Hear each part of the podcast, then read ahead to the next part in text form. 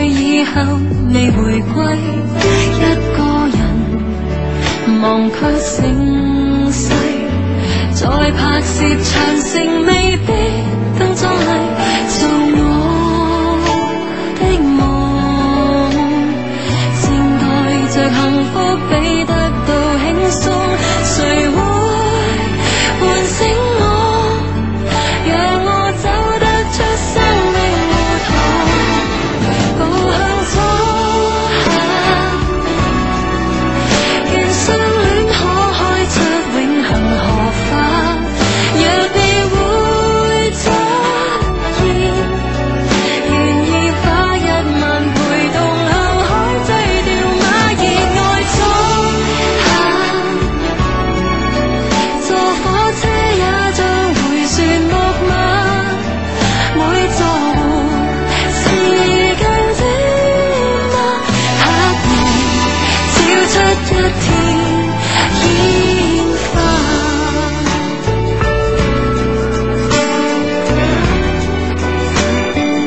紫禁城和白大嶺，見證過一世，但無聲。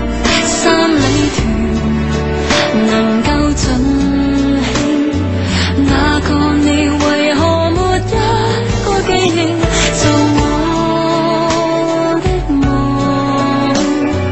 靜待着幸福比得到輕鬆，誰會喚醒我，讓我走得出生命胡同，步向初夏，讓相戀可開出永恆荷花。若你會出現。願意花一晚陪同後海追掉馬熱愛初夏，坐火車也像回旋木馬，每座湖是更尖嗎？黑夜照出一天煙花。別了舊牽掛，如能尋覓我心的牽掛，兩腳走遍長安街，即使最後遇上風沙，誰又怕錯？願相戀可開出永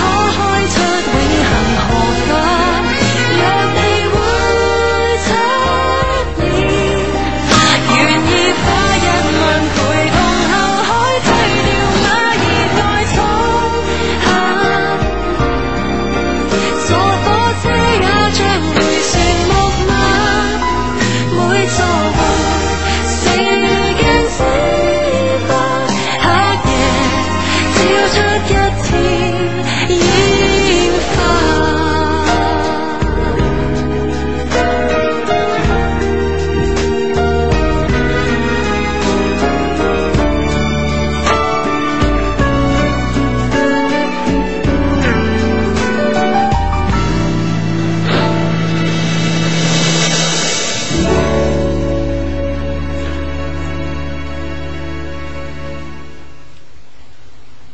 點啊？最尾一粒音你都聽埋佢，唔係啊， 诶，琴日琴日有個短信話，你咪次次都 Hugo 開聲先咁樣，呢次要俾阿志開開聲先咁啊。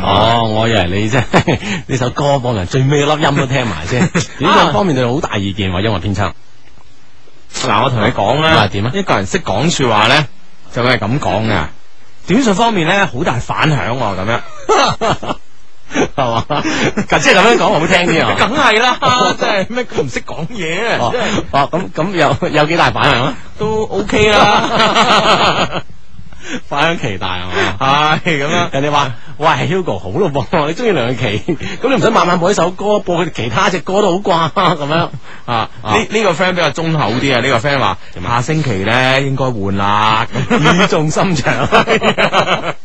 唉，啊咁樣系啦，咁啊，開始今日嘅節目一些事一些情啊，星期日嘅節目從九點鐘開始，歡迎你嘅加入，因為我哋係 friend 嚟噶嘛，係咪？嗯咁啊喺呢個 friend 嘅同 friend 嘅交往之中呢，咁有好多唔同嘅方法嘅，好似我同阿芝呢，就啊一般係通過電話啦，咁啊，係咁但係呢，我哋同你哋呢，就要通過呢個手機短信或者係呢個 email 啦，又或者呢。係可以上我哋嘅官方論壇上邊咧，誒、發發言嘅。今日咧，我喺官方論壇上邊咧睇到誒呢、個貼都幾得意啊！點啊呢個貼咧就話先講下本人嘅暈車經歷先啦 嚇。佢話咧從江門坐車去廣州咧，最多係兩個鐘嘅車程，我可以嘔足全程啊，用六個膠袋。問你怕未咁樣 嚇？嗰時嘅隔感離嗰啲人怕晒啊 嘛，系嗰時嗰種嘅感覺咧，真係生不如死啊！啊不過咧，自從喺三月份咧聽翻一些事一些情之後咧，症狀咧有所緩解、喎。哇！唉好醫人噶呢個節目。 我覺得好奇怪啊！咁樣嗱，怪唔知擺我哋夜晚啊， 原來醫療節 目，即係同類 同類節目喺呢個位放啊，系啊哦，同佢呢個呢個位放，不過我哋兩個嘅廣東話诶準啲咁解啦。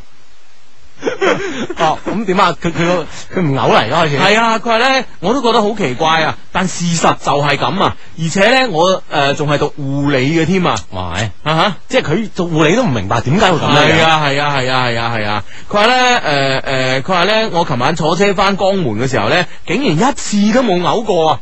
仲要啊，巴閉到咧坐隔離咧係一個可愛型嘅男生，有講有笑啊！哇，幸福幸福啩？係係咪因為嗰個可愛型男生令到佢唔嘔啊？你個人咧真係有啲自信，我哋嘅節目真係醫到人嘅。哦哦哦，好好好，啊啊喂咁啊咁啊得啦吓，咁啊下。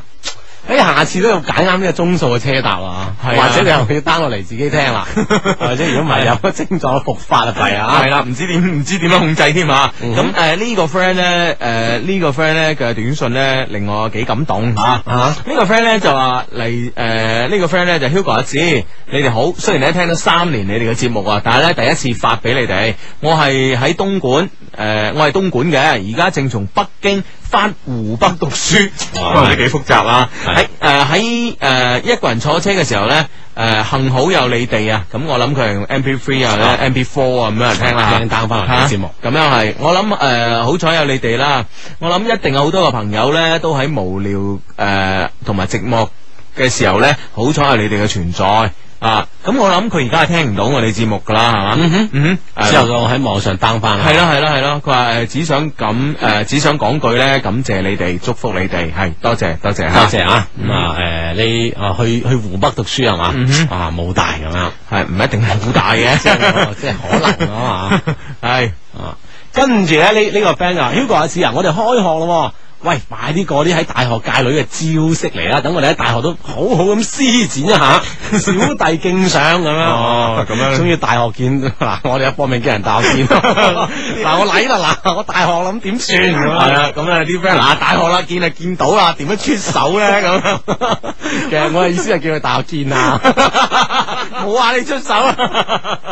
大學見啊，OK 啦。唉，唉，咁呢個 friend 咧就話，唉，呢個 friend 又唔老禮啦，死啦，上帝 啊！你未死啊，喂大佬仲喺度。誒，呢個節目啱啱開始咧，我老闆就叫我出差，死啦死啦咁樣。啊唉，啊咁啊嗱，呢 呢個咧就誒誒出差，即係其實咧有準備就好 啦嚇，將我哋以前啲節目 down 翻落嚟咧就可以誒 隨身聽咁唔樣。係，我諗突然間你老闆叫你出呢啲差唔會太遠啩，係啦啦，拎住部心機 出啦，捧住啊咁啊，好多手機都可以聽心機嘅啊。係咁啊，呢個 friend 啊要我哋分析啊，係佢話係形形誒，我睇下先嚇。嗯我想請教你哋一個問題啊，嗯我而家工作緊咧誒，今年咧我想參加一個成人高考，讀大專咁啦嗯哼，但唔知讀咩專業好喎嗱，分別有以下選擇啦咁樣，有工商管理啦、國際貿易啦、工程造價啦、市場營銷啦、物業管理啦、物流管理等等。以哼你哋咁淵博嘅知識，幫我分析下讀咩好咁樣。啊！佢話咧不僅限於以上專業或者選哦有擇得。更好嘅可以推係啦係啦係啦佢雖然唔係感情問題，但一定要覆我啊！嗱，多謝啊！佢話我期期都撐你噶啦，咁樣。系咁樣嗱，你你分析啊，如果你讀你係讀邊科？嗱我嗱，如果如果我讀咧，嗯哼，我可能會讀物流管理喎。點解咧？而家興啊好玩嘛，癲 啊！ 你覺得冇 錯， 潮啊嘛，人老心 不老。物流管理喎幾緊要啊呢件事。系咁样，唔系我我覺得咧要诶從兩個角度嚟分析咁嗯啊嚇。第一個角度咧，即係因為咧你诶、呃以上嘅選擇咧，其實好多咧都係好專業嘅，诶、即係話你萬一唔做诶唔、做呢一行咧，你學啲嘢基本上冇乜用嘅。咁诶呢啲咧包括呢個係工程造價啦，呢、個物業管理同埋物流管理呢三樣嘢咧都係都係咁 樣。即係比較專專行啊嗰啲嚇，系啦，咁另外咧就係工商管理、國際貿易啊、市場營銷啊呢啲咧就做咩都得嘅。啊呢啲係萬金油啲。系啦，咁啊啊，所以咧，我我我諗你關關鍵係在於你自己性格係點樣啊啊術業有專攻啊噶嘛，係啦玩專嘅咁啊係樣，定係玩呢個呢個呢個放之四海皆準嘅咁啊樣，扮扮識啲咁樣，係啦係啦係啦，呢個要睇自己嘅選擇啦。啊，視乎性格咁 啊嚇。嗯嗯嗯，好啦，咁啊呢個呢個 friend 咧就話咧，诶诶呢個 friend 咧就話咧。诶、我叫 Gigi，有件事請教你哋啊！诶、經過五年後咧，我同小學嗰陣诶初戀诶、呃初暗戀嘅男仔， 暗戀呢個初啊，真係成日暗戀咧，站。跟住我暗下先， 再再暗戀㗎系再次相遇啊！诶、依家咧，我哋每日诶翻學咧搭同一部車，我點樣先可以進一步發展咧？咁樣吓。啊！嗯你即係呢呢次唔止係初暗戀，係重新暗。喂，呢樣诶翻暗啊，翻暗。喂，喺喺車度嘅發展應該，佢應該都應該識㗎嘛？以前同學嚟我㗎。唔知喎、啊，啊初暗戀嘅對象未必係同學啩，哇，係咁啊係，咪先？咁我諗諗好多都唔係我同學啦，暗戀我啲，因 真 係，為我哋班冇乜女仔， 即係萬一有人暗戀，肯定係其他人。你你個人啊，喂，你會咁噶嘛？你你人啊，人係一定會咁嘅，就係話你誒誒，你你如果你你覺得人暗戀你咧，係你都揀個靚噶啦，係嘛？即係俾你估邊個暗戀你嘅，你就估個靚嘅暗戀你啊。係啊，咁咁自己啊啱班冇啊，隔離班嗰個啦，一定係，一定係佢啊，一定係佢咁樣咁樣噶嘛。喂車喂車上嘢，我哋好似講講過好多次㗎嘛。係啊，啲手機跌爛好多部啊，喺廣州。 咁其實呢啲咧就唔就唔都靚嘅應該係嘛靚嘅，係啊，一定靚啊呢啲系橋。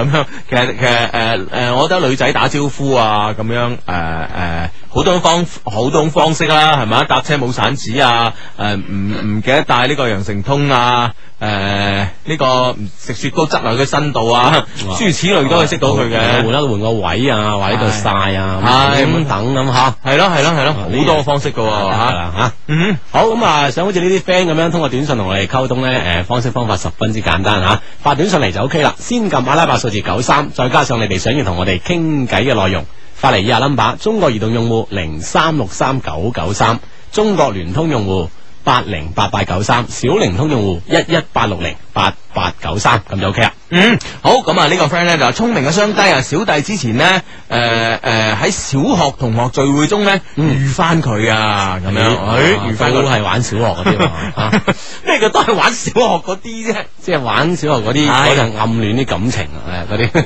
誒當時咧就誒懵懂，唔知咩叫愛係嘛？係嘛哇！而家唔同啊，而家 知道咗啦，而家啲啲愛心爆晒棚咁樣出嚟啊！經誒闊別七年之後咧，我哋竟然咧中意翻。中意誒，我竟然中意翻佢啊！以前咧我暗過佢啊，誒、經了解咧佢喺中大珠海校區嘅唔讀咩專業啦，係啊，仲要係團支書嚟嘅。哎呀！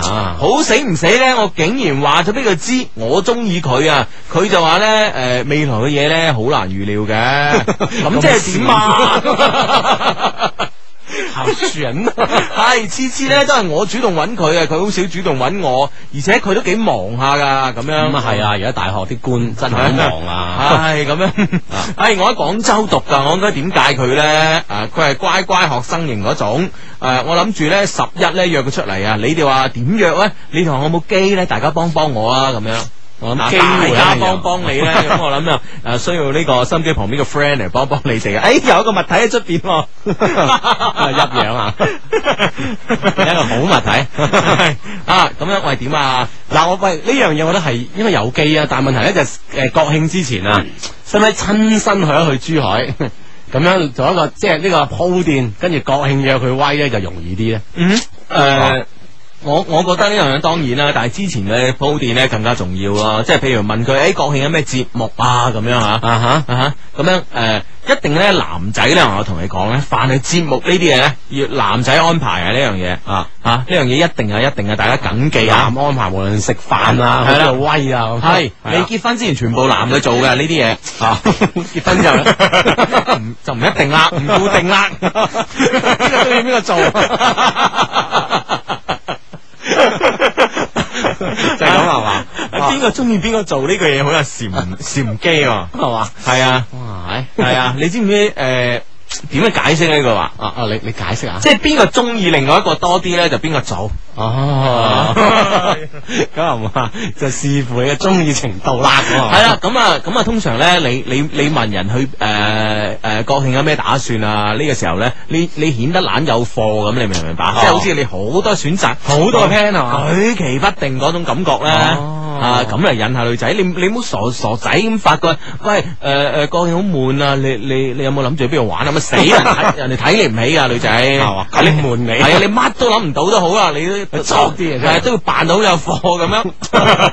好多個選擇咁樣。係啊咁啊，一就顯示你有貨，嗯二咧從中都測試你測測試到佢咧中意邊類型嘅嘢。嗯哇，咁啊得啦，係咪先？系冇错啦，咁样吓。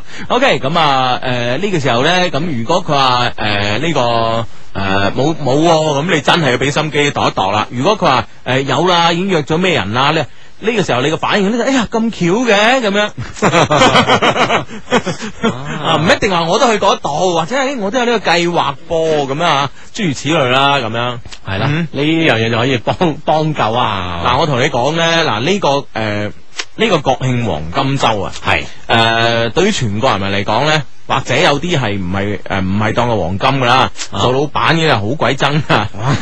我咁都係教佢出糧啊。系啦系啦系啦，但系咧對於呢個大學生嚟講咧，我覺得係的確係一個黃金周，嘛特別咧對於啱啱翻大一嘅新同學，哇，啱啱識，就有一個咁寬裕嘅時間。啱啊啱識一個月嘅時間嗯係就有七日俾你去威。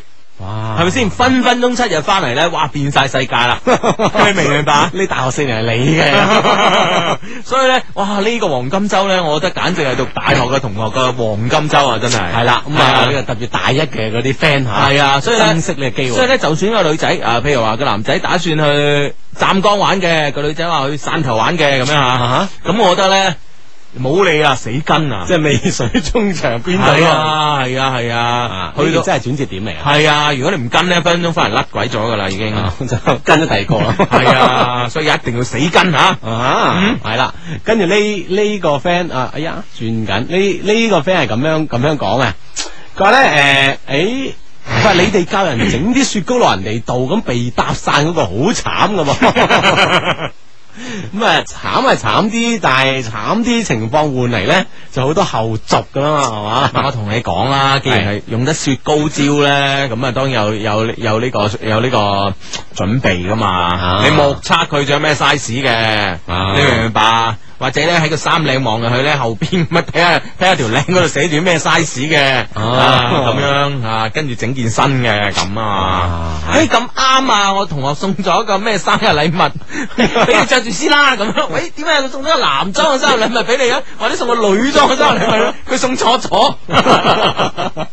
無論點你着住先講 係咪係啊係啊，嗱一聲執俾佢啊呢啲嘢，哇！你送埋件衫啊，想點啊？係咪啊？係咪先？啊係 嘛之後嘅聯絡哇，無限咁多啦。係係 啊呢個 friend 講佢話相低有個靚女經常同我對望咁樣嗯，佢雙眼咧誒好似李俊基啊！ 啊邊個嚟？李俊基係一個人啦，啊係！前幾日咧，因為唔知買咩手機問題咧，我同佢傾咗幾句，嗯當時就有其他人喺度嘅。嗯請問我應該點樣問佢攞個電話 number 咧？咁樣仲喺隔離檔口嘅。啊，嗯係啦，即係唔知買咩手機，咁繼續傾啦。你個手機話題未未有着落嘅話，嗯係咪先？嗯，唔隔係我離我覺得我覺得檔口嗬嗱，我覺得咧而家嘅手機 number 咧就真係唔係太值錢啦。係嘛？嗯。咁都攞攞住先啦，係嘛？你溝通嘅好主要方式嚟噶嘛。啊嗯，系啦，嗱。诶诶，所以咧，我我意思係咁樣啊，阿啊志我意思又唔係好值錢咧，你直接問攞就得噶啦啊，即係值錢啲，你直接問攞唔得噶嘛，即 係好容易啊攞嚟㗎好容易攞，好容易攞，真係好容易攞，大家大家放膽去攞就攞啊，系啊係啊今今日先有人問我攞完。係嘛？係啊，阿 Sir 唔係啊 咧，诶，即係出边嗰個嗰個靚女咧，啊係啊，诶，真係得，你講得啱啊，都咁唔值錢嘅，好唔值錢啊即係俾咗佢 咯喎，真係唔 得，真係唔哈，啊你而家先知道得，咧，唔得， 係值錢啲，係啊嗱，佢問你攞間屋，你會唔會俾噶？係咯，係咯，係係 嘛，咯，唔會。噶嘛。啊！佢仲想呃埋我 QQ 冧，好唔玩嘅啫。唉，咁样好啦，咁啊呢个呢个 friend 咧就诶诶呢个 friend 咧就嗌我哋唱歌，诶，哦點解啊？佢話劉德佢約我哋去唱 K 啊？唔系，佢话刘德华咧见面會冇時間去，咁樣喂哦整首淚鬥淚啊，咁樣咁 你揾劉德華唱得唔得？咁基本上我兩個坐喺度都淚鬥淚噶啦。Ờ, 呢呢個 friend 講嘅，喂 Hugo 啊，嗯即係你講跌手機嗰招話，真係又唔係最慘啊，講跌鎖匙先慘啊，我執唔翻，我要換晒全部鎖，咁你預咗執得翻啦，梗係唔可以咁盡啦，唔得係 唉，咪嗱呢個都跌鎖唔算慘啊，點啊呢個慘 啊，當我尋晚跌咗落樓啊！先？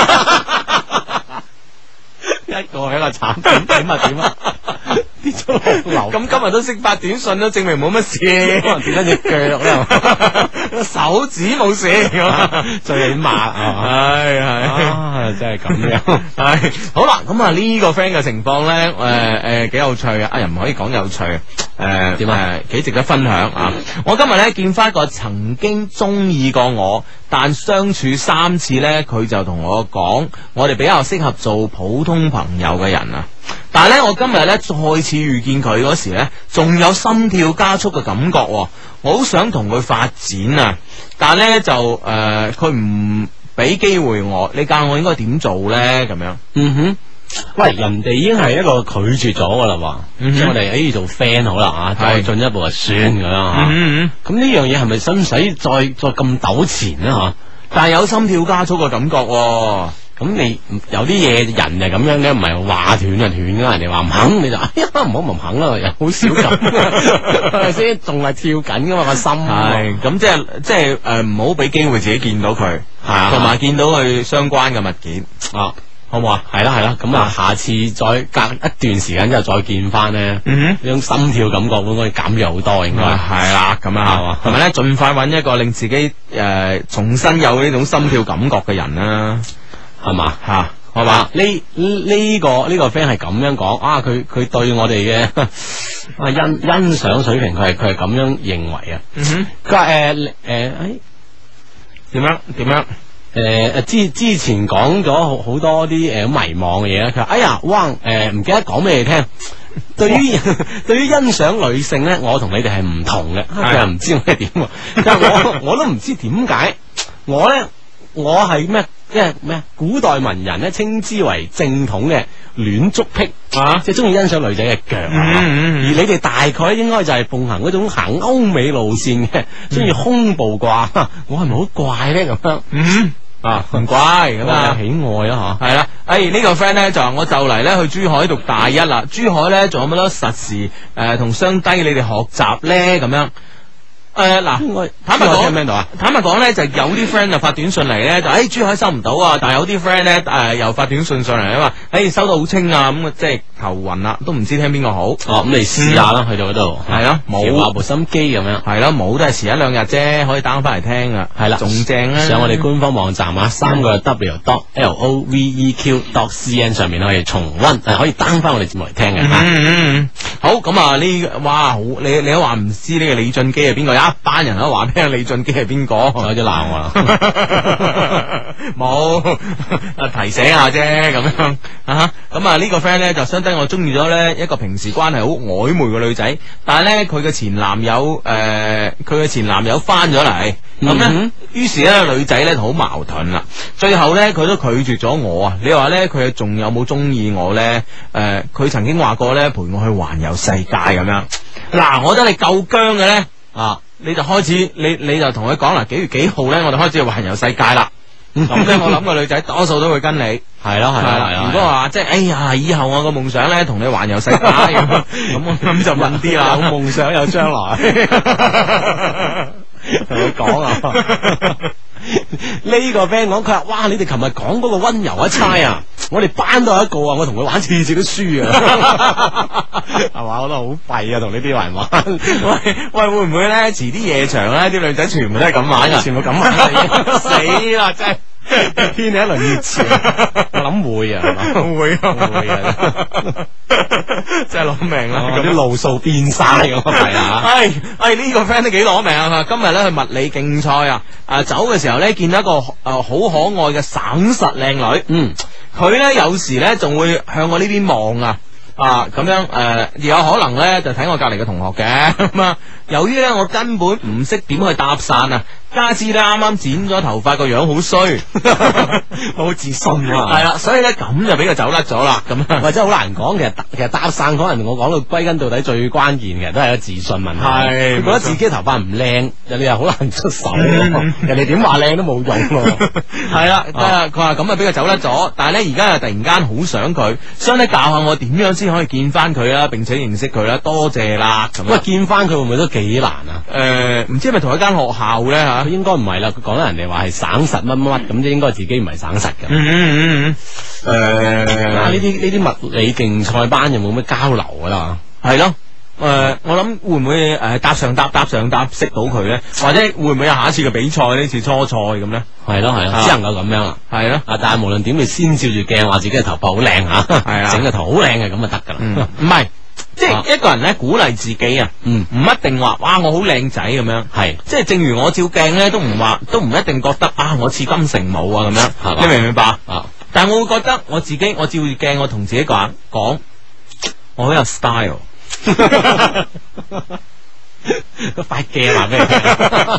你明唔明啊？鏡話俾你聽係係咁樣鼓勵自己啊！你知唔知啊？哦，咁啊，無論啊點 啊，記住鼓勵自己。我唉問你競賽叻呢樣嘢都好攞命 啊，係咪先？係嘛，係玩競賽驚 你啊。诶，呢個 friend 咧，而家唔知係咪喺情侶路喎？佢咧就係咧，我喺珠海情侶路收唔到九九三咁樣，可能珠口會用其他頻率啦，係咪？咪九三九咧係咪有一個？哦，係啦係啦，試下九三九 啊。系你喺情侶路做咩？一個人午夜啊？你點知係一個 人？哦，兩哦個人嘅人哋啊，真係 啊。期間我發生咗好多嘢，喺電話度真係講唔晒，即係係咪都對住所有咧幫過我、關心過我嘅 friend 講俾你哋聽，今日發生咗咩事？嗯，本來我諗住今日約佢出嚟，咁、點知佢已經打電話約我，咁我哋就約喺老英國見面。去到嗰度，我一直都唔敢望佢，我驚一望佢呢，就唔識講嘢噶。我講咗好多無關緊要嘅嘢，咁都即係都唔記得自己喺度噏乜啦。但但我記得我講咗高中嘅時候，咁、我哋一早去寫生嘅時候，嗰陣時我真係好開心，因為有佢陪喺我隔離，直到而家都係。咁阿傑話，其實我為佢做咗咁多嘢，佢已經 feel 到。佢其實從高中開始就一直都留意緊我，只不過當時係當我好似小妹妹咁關心。直到到咗大學之後，覺得我大個咗，唔同咗，都一直想揾個機會同我講。咁但係兩個人分隔兩地，覺得女仔真係需要有個男朋友喺身邊啦，去關心佢、照顧佢咁。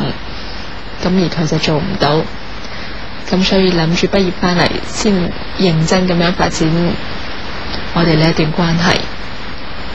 點知我就行先呢一步咯，咁佢自己都有諗過。嗯，咁兩地情雖然係唔容易維係，但係佢話佢更加唔想失去我，辜負我嘅心意。我 我真係完全諗唔到阿傑佢原來有咁嘅諗法咯，我覺得好開心啊，又好 sweet。原來我唔係唱獨角戲㗎，原來佢都中意我噶。之前我一直估估下，咁真係好傻啊！咁我就問佢點解我 friend 問佢對我有冇 feel 嘅時候，佢都唔答呢？佢話其實佢當時都未做決定。咁呢幾個星期嘅相處，佢覺得應該有把握， 而且佢覺得呢啲係我哋兩個人之間嘅嘢，應該親口同我講，唔應該有第三個人口裏面聽到。我更我覺得更加好諗喎，當時就係、雖然好快啦，我哋就要分隔兩地，但我會好珍惜我哋喺一齊嘅時間噶。咁即係最早啲喺廣州見啦，同埋我我真係好開心啊！我今日同埋我而家我真係要好真心、好誠懇咁同各位 fans 講，多謝你哋啊！如果唔係你哋同埋雙低，仲有戀愛萬人幫班姐姐一路咁支持我，可能我已經放棄咗啦。本來我嘅性格就唔係啲即係好活潑嘅、好外向嘅女仔嚟噶。咁但係其實經過咗呢件事，我覺得我會變得更加大膽啲咯，會更加開朗啲咯。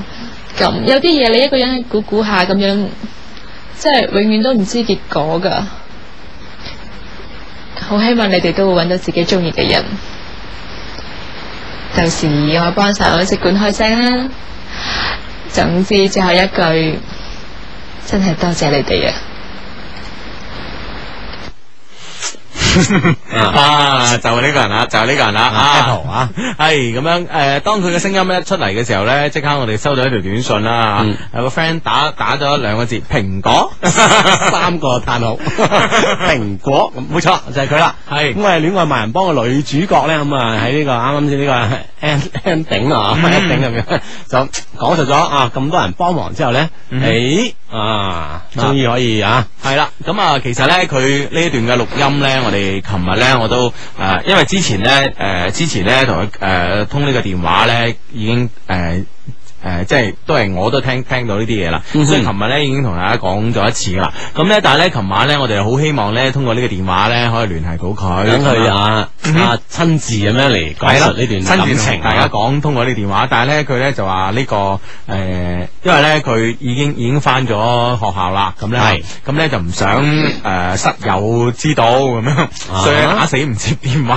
咁 啊樣 啊！我哋都話你可以行出去打大佬係咪先？係咯，冇錯啦。啊咁樣，但係唉，我哋都好尊重人嘅，咁啊冇乜所謂啦。咁啊，於是乎就將呢段錄音啦嚇，喺今日節目入邊咧攞出嚟同我哋所有嘅 friend，啊嗯特別係我哋喺戀愛萬人幫入邊幫過 Apple 嘅 friend 嚇，嗯一齊分享呢段錄音嘅。嗯，系啦，好啦，咁啊，诶、总算有個 happy ending 啦，咁樣， 冇錯咁啊，咁啊，總算做一件事啊！ 唉，冇錯啦，咁 樣，唉，咁，诶诶，呢個 friend 咧，呢個 friend 啊，耿耿於懷啊，仲係對阿杰。點啊呢個 friend 咧，個男仔絕對有聽雙低節目嘅，我敢寫包單。如果唔係，邊有咁高手啊？咁樣， 喂喂，其實咧，誒、好多時啊，從細到大咧，就聽人講好多嘢，即係話，哦誒、我寫包單。嘅有真係冇包單 嘅，同埋咧有冇見過呢個包單呢個單據嘅格式 嘅？係係咪就係攞張紙咁 樣即係包單？ 又個名話好貴喎， 哦我包得嘅咁樣係啦，包搞掂啊唔㗎係嘛嗱，因為咧，因為咧，通常係咁嗯噶，通常咧就話，譬如話係誒訴訟書咁啊，或者係係咯誒誒呢個呢個乜乜書咁啊，咁咧佢會有格式噶嘛。吓，佢係一定有個格式嘅程序噶嘛，係咁咧通常單咧一般咧，我哋啊誒，比如話工廠嗰啲出貨單啦，又即係所有都有格式啦。係啦，有啲 QC 單啦，係一定有格式嘅，所以用到單字咧就肯定有格式嘅。啊咁其實咧，我從細到大都有個疑惑咧，包單嘅格式係點嘅咧？邊個向 邊個承諾啊？係咁樣，啊係咯，有格式噶嘛啊，咁啊，咁啊，但係呢個包單包好，無論點啊，嗯邊個係咪我哋诶诶阿杰係咪我哋嘅聽眾都好啦，嗯吓，诶呢件事咧咁樣成功咗咁啊，就開心啦，吓，係咁樣啊。OK 啦，咁啊，誒呢個短信問你噶，係嘛？係誒，佢話咧誒。我喺度軍訓緊，見到一個身材正誒、呃身高正常，但身材超索個女仔，哎呀，搞到咧我成日都忍唔住望佢。阿志啊，我唔係 Hugo 嗰類人咧。哦，即係即係點啊？ 一一生中咧呢種咁嘅機會唔係太多啊咁樣，又唔係點識出 手，咁所以要問你啦。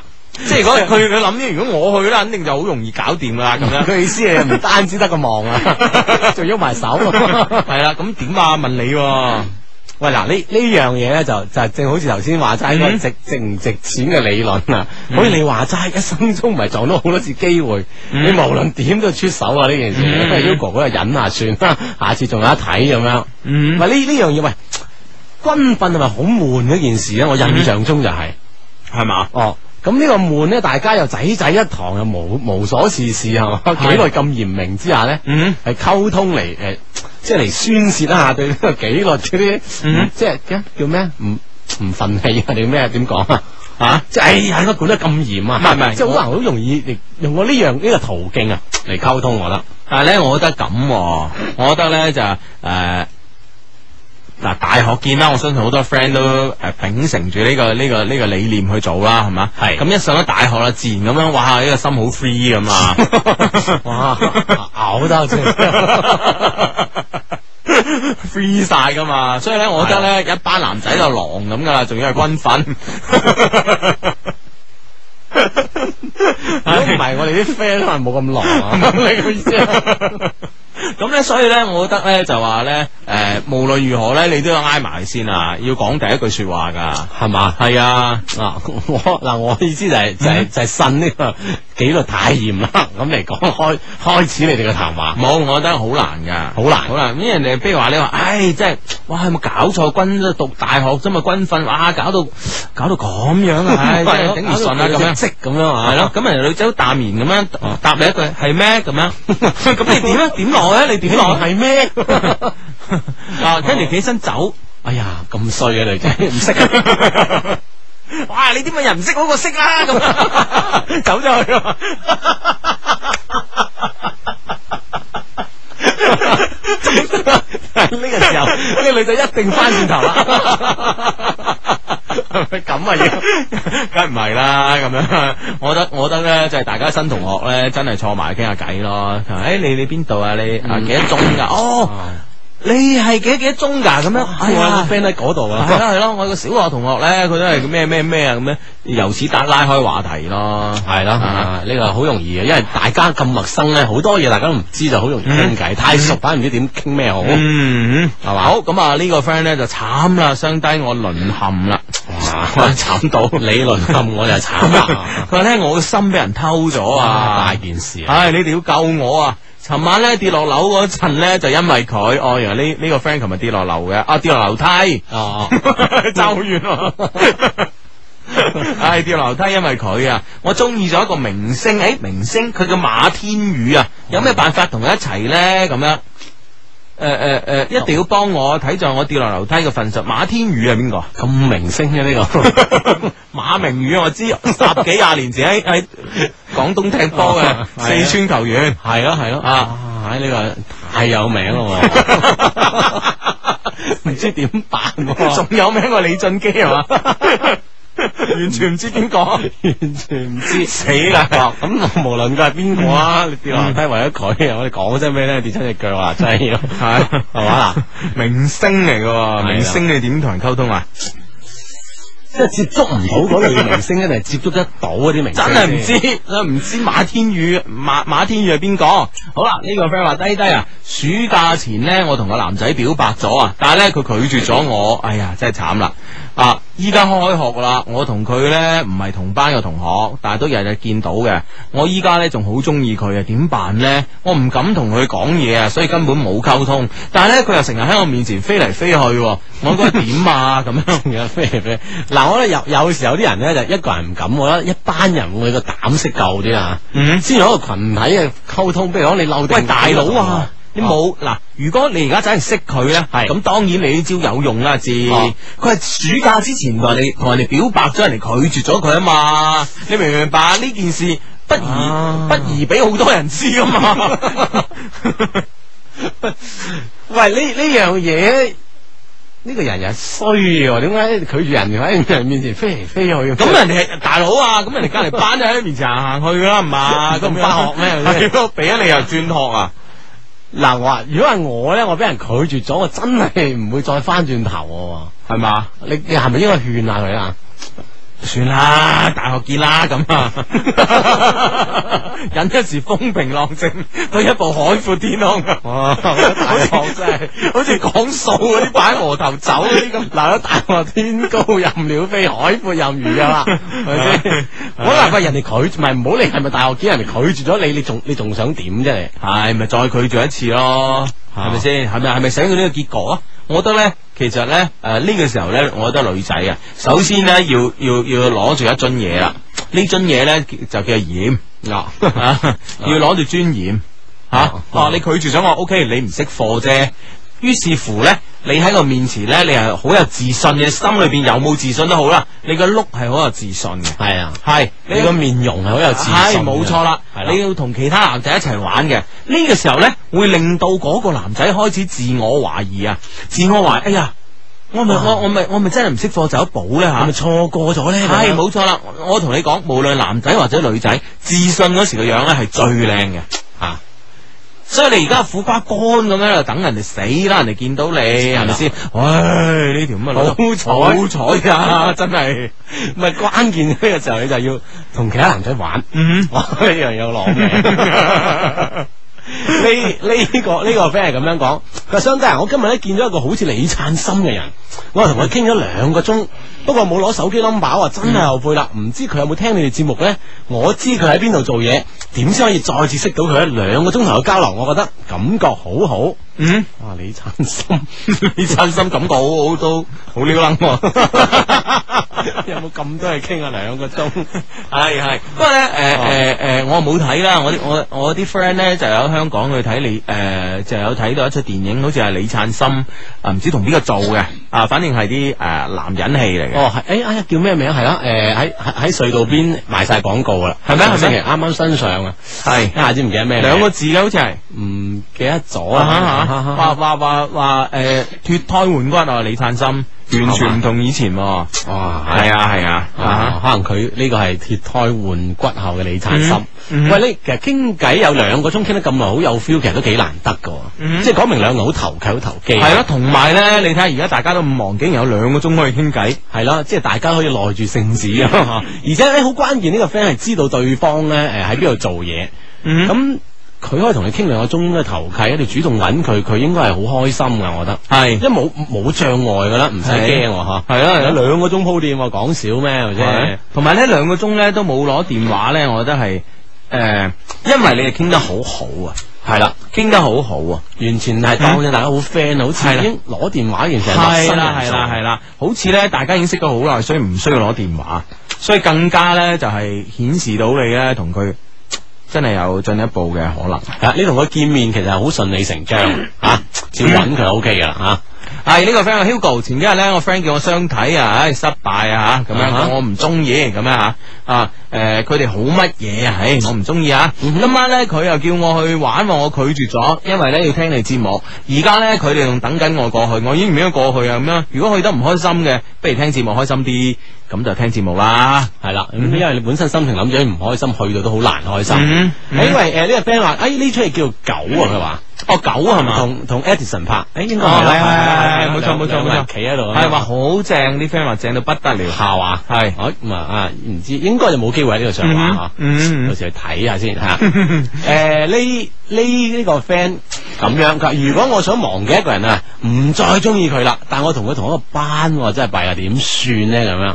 即係朝見口晚見面呢樣嘢尷尬。好似頭先咁啦，你。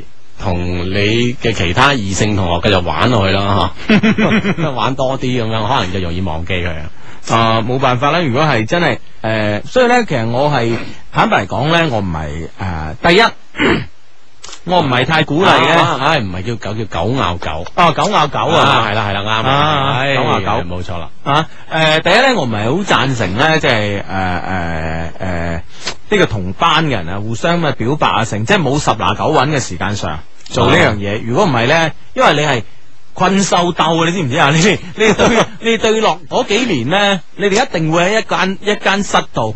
诶，即系共度好多时光。係，啊係啊係啊係啊啊！所以咧呢下嘢咧係幾弊噶，真係噶。即系其实你都好庆幸当时班入边啲女仔唔靓啊， 咁嘅意思多少啊？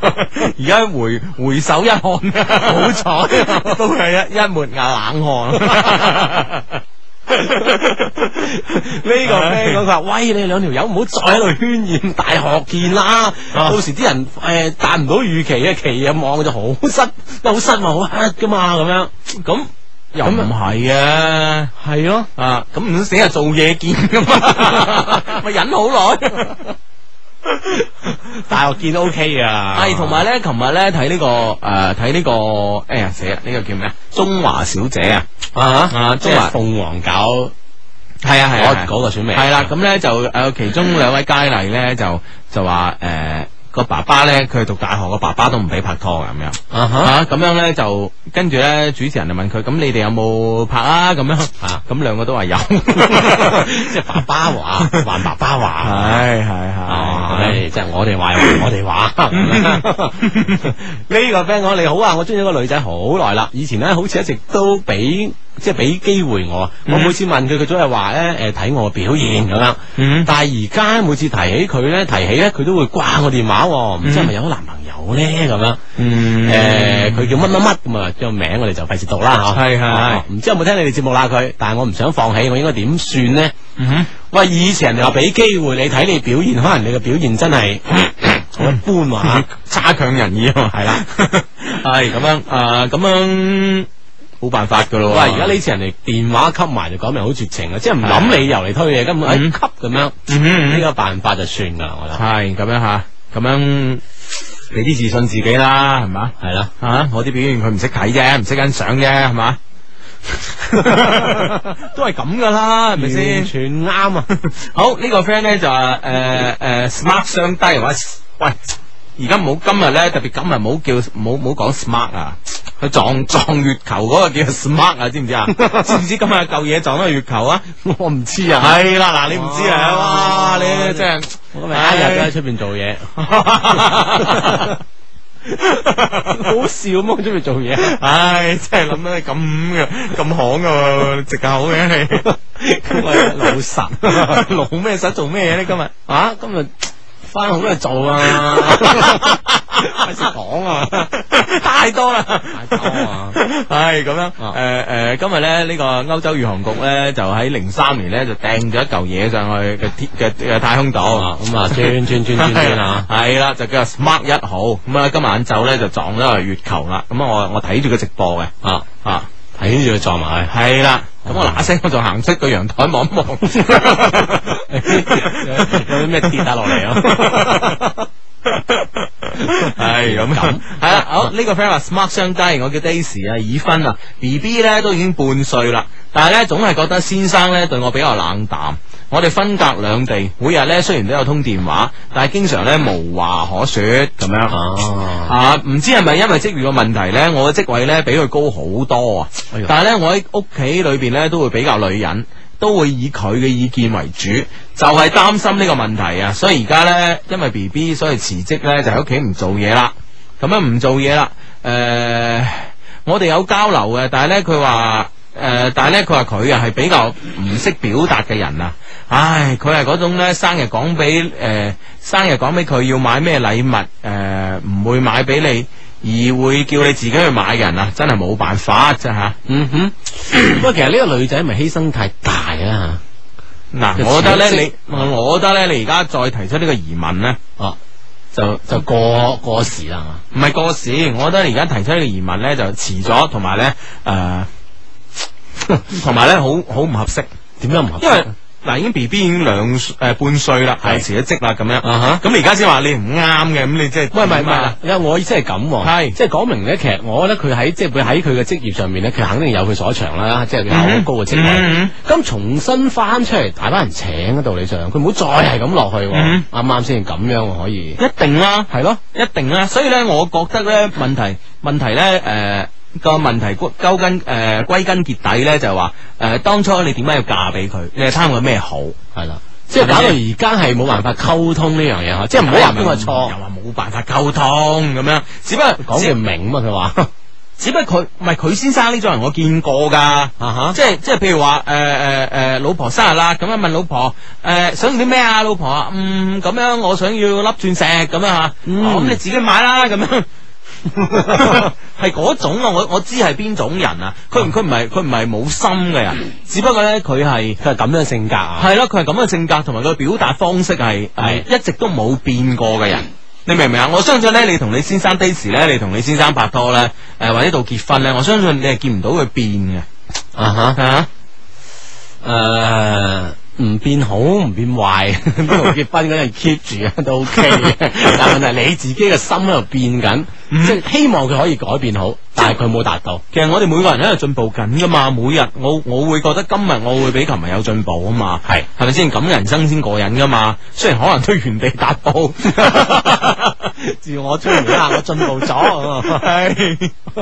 踏得更有力啦，咁啊，系咁啊！我覺得诶 d a i s 啊，诶兩公婆咧，仲有幾十年，我覺得如果咁樣係真係唔係辦法，所以我覺得咧，你要你你要諗啲咩辦法咧，係 push 你你先生係進步啊！係咯。我覺得呢個問題喺呢度啊，诶、我諗相信咧，之前可能都經過啲好認真嘅傾偈，我諗啊，嗯但係可能就於事無補，可能要用另外啲辦法啦，除咗溝通之外，嗯，咁我諗我外諗界嘅一啲影響啊啦。我諗你嫁得俾佢咧，我諗你掌握到同佢溝通嘅方法嘅。係 Daisy 嗯啊嗯，OK，嗯，我哋有冇啲 email 讀下咧？啊有啊，啊有啊， 梗係有啦。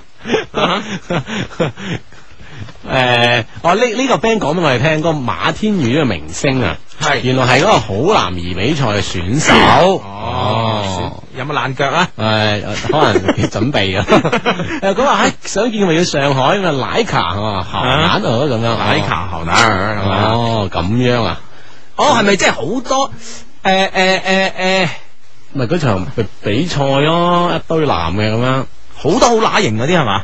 啊啊似啦，近 啦係啦就係佢啦哦，咁樣哦哦哦咁樣嘅咁樣啊，喂，係啊，喂，講開咧，即係講開呢啲呢啲呢啲呢诶大賽啊！係咯係咯係咯，哇！我真係有啲唔抵啊！你你点啊？你曾 經有有有參賽， 喺一百啊強俾人分咯，唔係唔係唔係要想站喺嗰個夢想嘅舞哦台上唔面。係咁樣 吓，咁樣冇咁折冇咁折墮。 今時今日仲要俾人平頭品足啊！啊我哋啲靠思想噶嘛哦啊啊！，點啊你有咩唔抵啊？你講啊唔係唔！係誒，因為咧誒，其實其實其實超女啊，啊超女係我我基本上唔關心嘅，係但係咧我我某一日咧，我就睇到誒、呃我諗我諗個幾月前啊，或者兩個月前啊，甚至乎啊，係我睇到一場廣州嘅比賽。哦啊廣州賽區廣州賽區啊，哇！我覺得有兩個女仔唱歌係非常好，好到不得了啊，係嘛好？到不得了，係啦。哦，但係兩個我唔記得叫咩名啦。但係你你知唔知啊？我哋音樂台咧就請晒超女，唔知前五定前七咁去 去晒邊度啊？去晒明明星嗰度做 show 啊！ 我去睇明都添啊，到我明星， 即係講明啊，音樂台可以揀佢哋，講明佢哋啲唱歌水準都 有咁上下啊！唔係唔係唔係唔係，我我唔我唔诶，anyway 我我唔我唔知佢第幾名啦，兩個我都唔我都唔記得名嘅，嚇哦有一個姓孫嘅，哦，好勁啊，哇歌精舞勁啊，勁到不得了啊，下啊話，我諗我諗已經已經係贏晒而家啲明星啦，哎呀啊另外一個咧就，哎呀另外一個我真係唔記得名陰公啦，又係唱得好好嘅。但係咧，誒、我又我又喺大概前兩三個禮拜啦，又唔覺意咧，又又睇咗下呢、個誒呢、個咩全國總決賽定咩啊？啊哈哇，兩個都衰咗。哎呀，即係唱歌好係冇用嘅。系啊，全部唔识唱歌啲入晒。哎，但唔我係佢我覺得咧，我我知道咧，超女呢個你呢捉摸到呢個我已比經賽規我律已啦經知道佢我哋玩咩噶啦，嚇玩咩啊？基本上唔識唱歌，玩人咁。唔識唱歌醜樣咧就得噶啦。嗱，今年啊，我講今年啊， 上年都唔靚啦， 上年識唱歌啊嘛，仲咁啊啊 係， 係啊係啊係啊，誒啲 friend 發短信嚟咧就話叫孫藝心啊，係係係。另外一個咧，我真係唔記得叫咩名，我誒依希係姓梁嘅，係嘛？係姓梁嘅。又又俾啲 tips 人哋啊！ 啊，其實你嗱，你講咗超女，我反而睇中央二套嘅《夢想中國》咧，係喺嗰啲誒就真係唱得喎，嗯哼，樣一般啦。有一般係嘛？啊，咁啊就係即係幾唱得啊！啊，系你知唔知咧啊？嗯我我我其實咧嗱，我第我第一次睇廣州區咧，可能喺屋企無意中咁轉台睇到啦。係我第二次即係話我睇全國唔知咩總選咧，上上個上兩個禮拜或者上個禮拜啦咁樣。係喺邊度睇啊？喺邊度睇啊？喺 喺我哋個 friend 屋企睇啊！佢咧，我我去從化啊，哦 你知邊個噶啦？ 我知我知，我仲花，跟住佢同我講：哎呀，唔得唔得，嗰日咧仲要係咧，唔係禮拜六，唔係禮拜日咁嘅喎，啊啊啊，即係即係中間，唔知星期三、星期四咁嘅。诶啊，friend 好得噶 嘛， 唔係你聽我講，你聽我講，仲要仲係中間嗰日嘅。咁咧，跟住咧，佢同我講：哎呀，哎呀，哎嗱聲嗱聲，誒、我哋唔好出去食飯咯，去我屋企食咯咁樣。我話得啊冇問題，邊度食都得啦。咁樣，唉，佢點解翻屋企食啊？我同你講，今晚嘅電視有好節目啊，咁樣係 睇超女。 唔係佢有苗頭㗎。你咪之前上次去食飯，佢咪攞住個膠紙袋裝住兩張碟嗰度，係係上一屆超女嗰啲碟啊誒，呃一張係誒張張靚穎啊，一張何潔。一張何潔啊咁㗎啊㗎得㗎啊 真係把年紀都得係咁啊！係啊！另外嗰個梁姓梁嗰個女仔又唱歌好好好好好到不得了，好到不得了，係咪啊我係啊，真係好到不得了。咁咧後尾咧，我我研究咗嗱，sorry，我就唔係話喺度即係喺度喺度唔知做咩啦咁樣。但係咧，我覺得咧評判有問題啊。係嘛？我覺得評判有問題，超女啲評判全部都有問題。點解我我我覺得唱得好嗰兩個入唔到去咧？一定係評判有問題啦，係咪先？啊啊啊！啱嘅啱嘅，即係你咁主觀咁認為係啱嘅。 唔係，嗱我同你講，啲評判，啊哈！啲評判啊啊，OK。首先，誒、做歌星啊已經過氣歌星啦。啊，你今時今日出碟仲有邊有人買啊？你邊佢揾到咩評判啊？誒、誒、 毛啟賢先生 咁。 哦哦啊阿毛阿毛生咧，坦白講咧就 誒。太傻嗰嗰陣就得啊，诶、呃毛生坦白講，我十年前我識佢噶啦，係同我食過飯添，細路仔就識佢噶啦，係嘛？係咁樣，咁咧其他其他話有一啲诶诶，当然啦，袁華仁先生我好中意啦，係嘛啊，咁啊係啦寫歌 OK 啊，咁但係仲有幾個啲過氣歌手咩朱朱華嗰啲啊，哦，吓唔好話佢過氣啊，佢佢當當打嗰陣佢當打 時都唔去得邊啊 都唔係幾好打嘅 啫。更何況而家過咗去啊，系咯系哦咯，因為佢哋咧好得意啊！我發現咧，佢哋佢哋係揀嗰啲歌手咧，係全部都係同佢哋似佢哋嘅，啊哈即係揸把吉他喺度彈嗰啲。喂係 OK，anyway，啊哈我我啊。我係我都中意彈吉他嘅，啊我我係啊我我都中意 country music 嘅咁樣吓，但係咧我我係知道咧，如果你係做呢啲比賽嘅話咧，你係咪要揾一個人咧？你既然呢個運呢個活動係咁商業嘅，係 O、k 一個商業嘅活動咧，以做生意嘅角度嚟講咧，嗯就應該係誒呃佢個產品出嚟出嚟呢個產呢、個唔係歌手啦，係產品啊要賣得嘅係呢個產品係賣得嘅，當然啦，係咪先？咁哦你出啲產品就係、唉選咗出嚟啦，使咁多錢。O K，哦呢個產品係唔賣得嘅，彎咗嘅。咁明年對於你呢個節目嚟講，對於個品牌嚟講嚇係係毫無幫助噶。所以我覺得應該係揾咩咧？唔應該哦揾呢班人做評判。啊應該揾啲咩咧？應該咧就應該咧就揾一班生意佬，即係賣點賣得嘅啊啊，嗰班人去做，哈，啊佢終於知道點樣去振興我哋中國嘅流行音樂，哦。你明唔明白？嗱，或者啲即係賣唱片或者啲做做唱片好得嘅，係佢冇錯，啊啲市場好有研究嘅。係啦，啊！呢市場入邊，我哋所有人係 buy 邊種類型嘅嘢，係啦，啊就揾佢搞佢出嚟。係啦，你話嗰啲話彈攞把吉他去彈話，大佬啊，十幾年前朴樹啊咁樣出嚟噶啦，老狼咁樣出嚟噶啦，係咪先？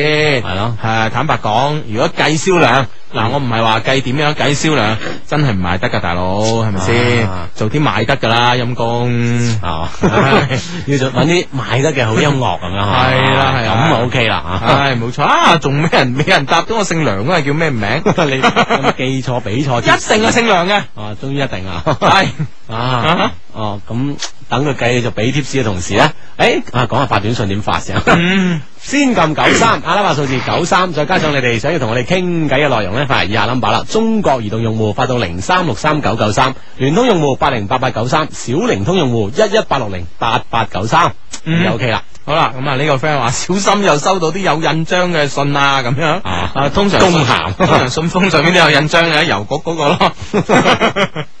系啊，哇！你咁樣講評判啊嘛，係啦係啦係啦啊真係呢個 friend 講，喂，快啲快啲讀你哋 email 啦，嗱呢個 friend 啱啊，呢個 friend 話叫杰倫做評判啦，嗱咁啊得啦，呢賣得啊嘛呢啲係咪先？啊啊知道點去唉，冇錯啊啦吓。好啦，咁啊讀 email 新眾要求，嗯哼 啊我真係好想知道嗰個叫梁乜嘢，我真係唔記得人咗哋。發緊上嚟嘅，等陣啊，啊，等陣啊，快啲啊！ 好哇，诶、诶，呢封信有個 subject 噶，你哋專門用留低㗎 係嘛？係啊係啊係啊係啊係啊， 特登留低個題目啊，個題目係 Hugo 靚仔自治大佬，我瞓唔到覺啊，咁樣咁樣係咪應該食啲安眠藥咧？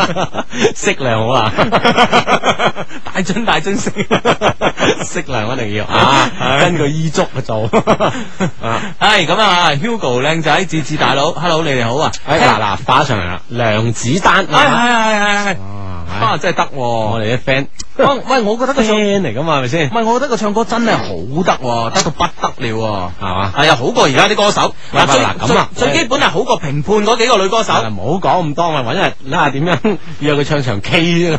你你話約約到嘅咩？諗計得啩，以你 你話以我諗嘅計得 咧，定係以我真係約得咧，大佬？都 得。廣州賽區嘅啫係嘛？啊啱唔啱先？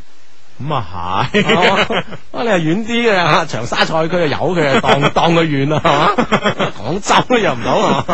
有啲當個遠咪約唔到啊！係啊， 啊真係嗱，啊你啊嗱，你心願了晒啦，孫藝心、梁子 丹係兩個兩個一齊約咯。一齊係喂，會啊，唔會面阻阻咧？如果唔係兩個哎佢一齊被淘汰，好似我哋已經約 到咁樣，唔會面我我安排緊， 我覺得唔會面阻阻啊，係佢兩個好多嘢傾嘅，大家一齊被淘汰，係咪先？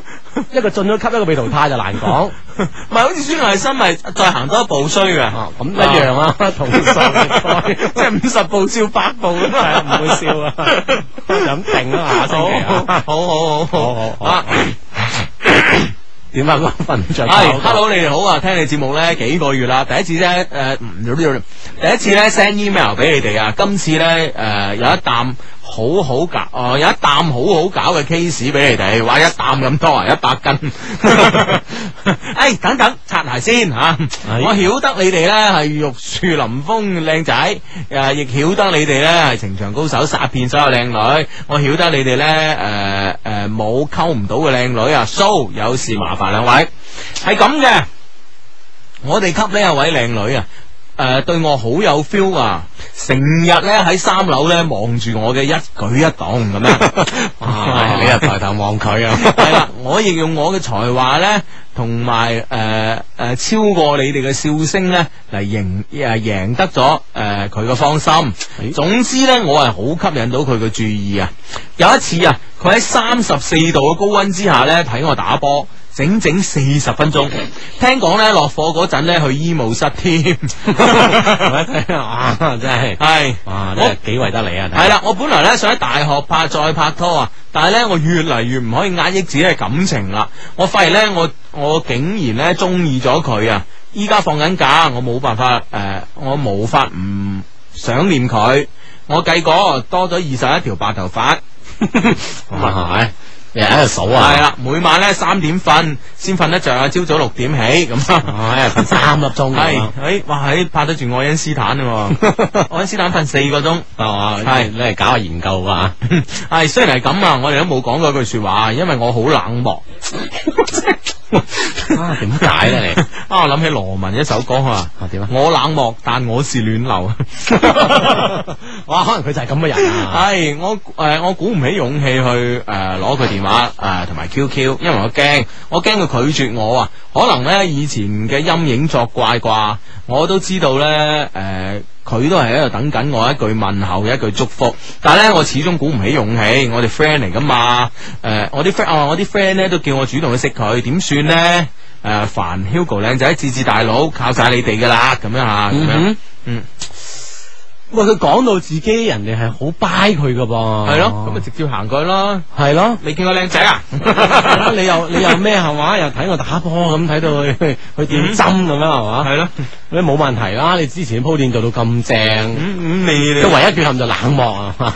唔好冷漠，但系但系你要記住嗰句说話啊啊！雖然係唱嗰首歌嘅歌手咧已經離開咗我哋啦咁啊啊，但係咧記得啊，你冷漠，但你是暖流咁啊啊，。原話講俾佢 聽，原話唱俾佢聽咁樣。唉，冇錯啦，好手頭上揸住另外一封 email 啊，係诶，兄弟你好，Hugo 阿志你好，诶、我係呢你哋兩年诶两、兩年幾嘅老 friend 啦，叫我阿阿 Jun 阿 Jun 啦，诶、我喺你哋網诶、你哋嘅網站做得好好啊，哇，你講呢句嘢咧就 令我看眼啊，點講好啊？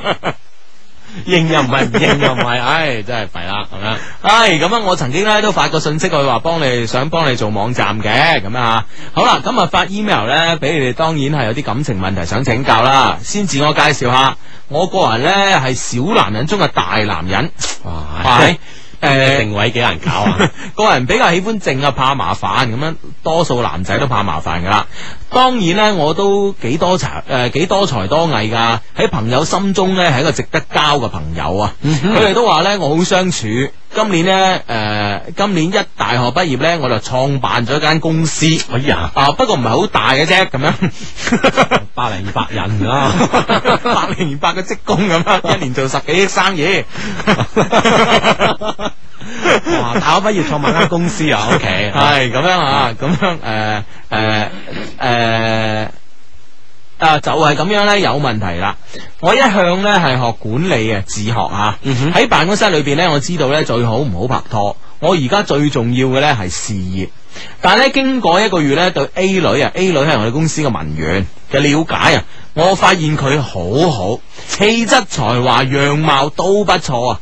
但系咧唔係我一見到咧就中意嗰種嘅類型，即係唔係嗰種一見鐘情型啦。啊即係慢慢越嚟越覺得佢越嚟越好咁樣嚇。係咯係咯。哎呀，呢種仲攞命喎！系啊，咁樣吓。而家公司其他人咧都話我同佢有嘢啊，咁啊。其實咧我哋之間係冇咩嘅，工作咧都冇诶、呃工作都冇出聲啦，诶、冇出聲嘅，冇辦法，我唔可以帶頭傾偈噶嘛，係咪？哦，即係冇咩講嘢啊！嗯嗯， 加上咧我自己咧。哇！呢呢封信你可能啲字打得好密， 我跟唔到行，弊啦！ 唉，啲行距太近啊！嗯啊咁样啊，加上咧我自己咧又唔係咁中意講嘢啊，最近咧我哋公司咧都有出去食飯，我咧就用 Hugo 嗰招啊霸住約佢食飯。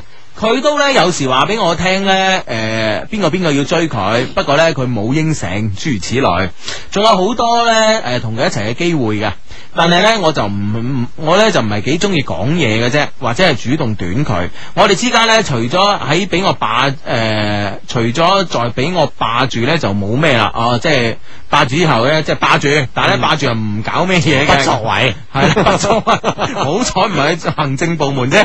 如果唔係就咩啊？行政不作為。咁啊弊啦咁啊系咁样，其實咧所謂霸住咧，都係诶、呃都係中午一齊去食餐飯啫吓，大把啊但係到咗晚黑咧，佢就唔知去咗邊噶啦。即系嚇，打個 lunch 嘅時間，系啦，哇霸埋 dinner 咁啊， 哎咁啊好啲啊！系啦，咁樣吓，诶、有時咧，佢好似咧，诶、將一些冇人，诶、诶、哦，有時咧，好似咧，會佢講一啲有冇人追佢嘅事咧，話俾我聽，又或者一啲我唔了解嘅問題啊，通過诶、誒通過我嘅暗問咧，佢都會講俾我聽。以前咧，我係诶、誒以我咧係你哋嘅 friend 啊，我肯定咧認為佢對我有好感，先會講俾我聽呢啲嘢嘅，咁樣嗯哼。點啊？其實我都覺得係喎。應該係啊，即係一即係好少會講呢啲啊，哎呀邊個追我或者系咯，呢啲係對好信任嘅人先講嘅。冇錯通常老闆咧啊就唔係可诶，呃唔即係 係太值得信任，係咪咁啊？啊反正我打工嗰時就係， 所有打工都係咁認為啊， 唉咁啊死啦，弊啦！ 唉，啊啊，哎呀，我哎呀跟到邊行啊，大佬，哇！你下次你你呢張紙就咁多空位，诶、哦，時間耐咗咧，诶、佢都係冇冇咩行為，我我表示咗咁多，但佢就一啲，我、我表示咗咁多，佢一啲表示都冇，平淡得很啊！哦、我而家覺得呢，佢都係對我冇咩其他意思噶啦，或者呢，誒、有時呢，要誒、要同我食一齊食飯咁啫，咁樣啊。嗯你又冇咩，咁你時間耐咗，人哋都同你同你講啲咁深入嘅問題啦吓。其實其實女仔呢，我通常同你講女仔呢，就話如果同你講呢，就係誒邊個邊個呢追佢啊咁諸如此類諸如此類嘅問題呢。啊哈第一係覺得呢，你係一個可以可以信任嘅朋友，咁其實第二呢，都有第二個出發點呢，就係想激你出手啊。哼，啊，喂，其實咪呢個 friend 覺得佢表示咗，其實對於個女仔嚟講係當係冇係冇表示啊。即係你以為唉，我已經表示咗，其實你可能係好濕碎嘅嘢，啊唔係一種真正嘅表示啊，係咪先？嗯等緊你呢樣嘢啊。系啊，同埋咧，我同你講咗咁多次，啊，有人追我，諸如此類，一啲表示都冇。哇，係咪係咪即係其實個女仔都擔心噶嘛？啊半啲緊張都冇啊，係咪係咪即係你唔緊張我啊？你唔咩我啊？咁樣係咪係先啊？所以而家係發展到嘅階段咧，膠着期啊，呢個好緊要啊，真係吓。嗯係啦係啦，係呢幾日咧，我有喺诶，我有喺诶。我有同網友 B 女傾偈，都可以诶，呃都可以講咧，佢係我見過網友中咧最靚嘅，啊啊呢係另一件事啦，係嘛？係冇錯啦。 OK 诶、而且咧，佢係我第一眼望咧就有好感嘅女仔。順便講下啦，A、B 咧都係好似同我一樣咁樣，啱啱大學畢業啊咁樣。嗯有一次咧，我喺诶。呃我喺佢上網嗰陣咧，無意中咧講到佢點解唔同男朋友出去玩啊呢、個問題啊，佢咧就話咧暫時咧未揾到合適人選吓、可能咧我最近壓力大啊，於是咧我就口花花咁講，使唔使考慮下我啊咁樣啊？係嘛？其實呢，我真係對佢好感嘅。佢呢就覆我話要睇感覺，之後呢就再冇回我啦，咁樣吓。嗯哼我覺得呢係應該搞到呢，誒、應該係我啊搞到佢嬲咗唔睬我。我諗我哋做唔到朋友都可以做你哋嘅誒，都可以做你哋嘅 friend 啦，咁樣吓。啊，就誒。咁樣誒、呃我哋就算係 friend 啦，於是呢，我就將 loveq.cn 啊呢個網址講俾佢聽。過咗第二日嘅晚上啊，佢竟然主動嚟揾我，我又口花花咁話誒掛住我啊咁樣， 冇諗到呢，呢、個 B 女呢，即刻答咗一句係啊咁樣嚇。咦，啊哈！誒、之後咧，佢係要我發張相俾佢。後來咧，佢都發咗幾張俾我。傾咗一陣間咧，佢就下線啦嚇。相低，你覺得我機會有幾大呢？問題係啊，我選擇邊個好呢 a 呢就好似有啲家境嘅，有氣質、有才貌、誒、呃有才華、有樣貌，但係咧對我比較淡。嗱，我覺得呢唔可以咁樣一言蓋之嚇。係啦。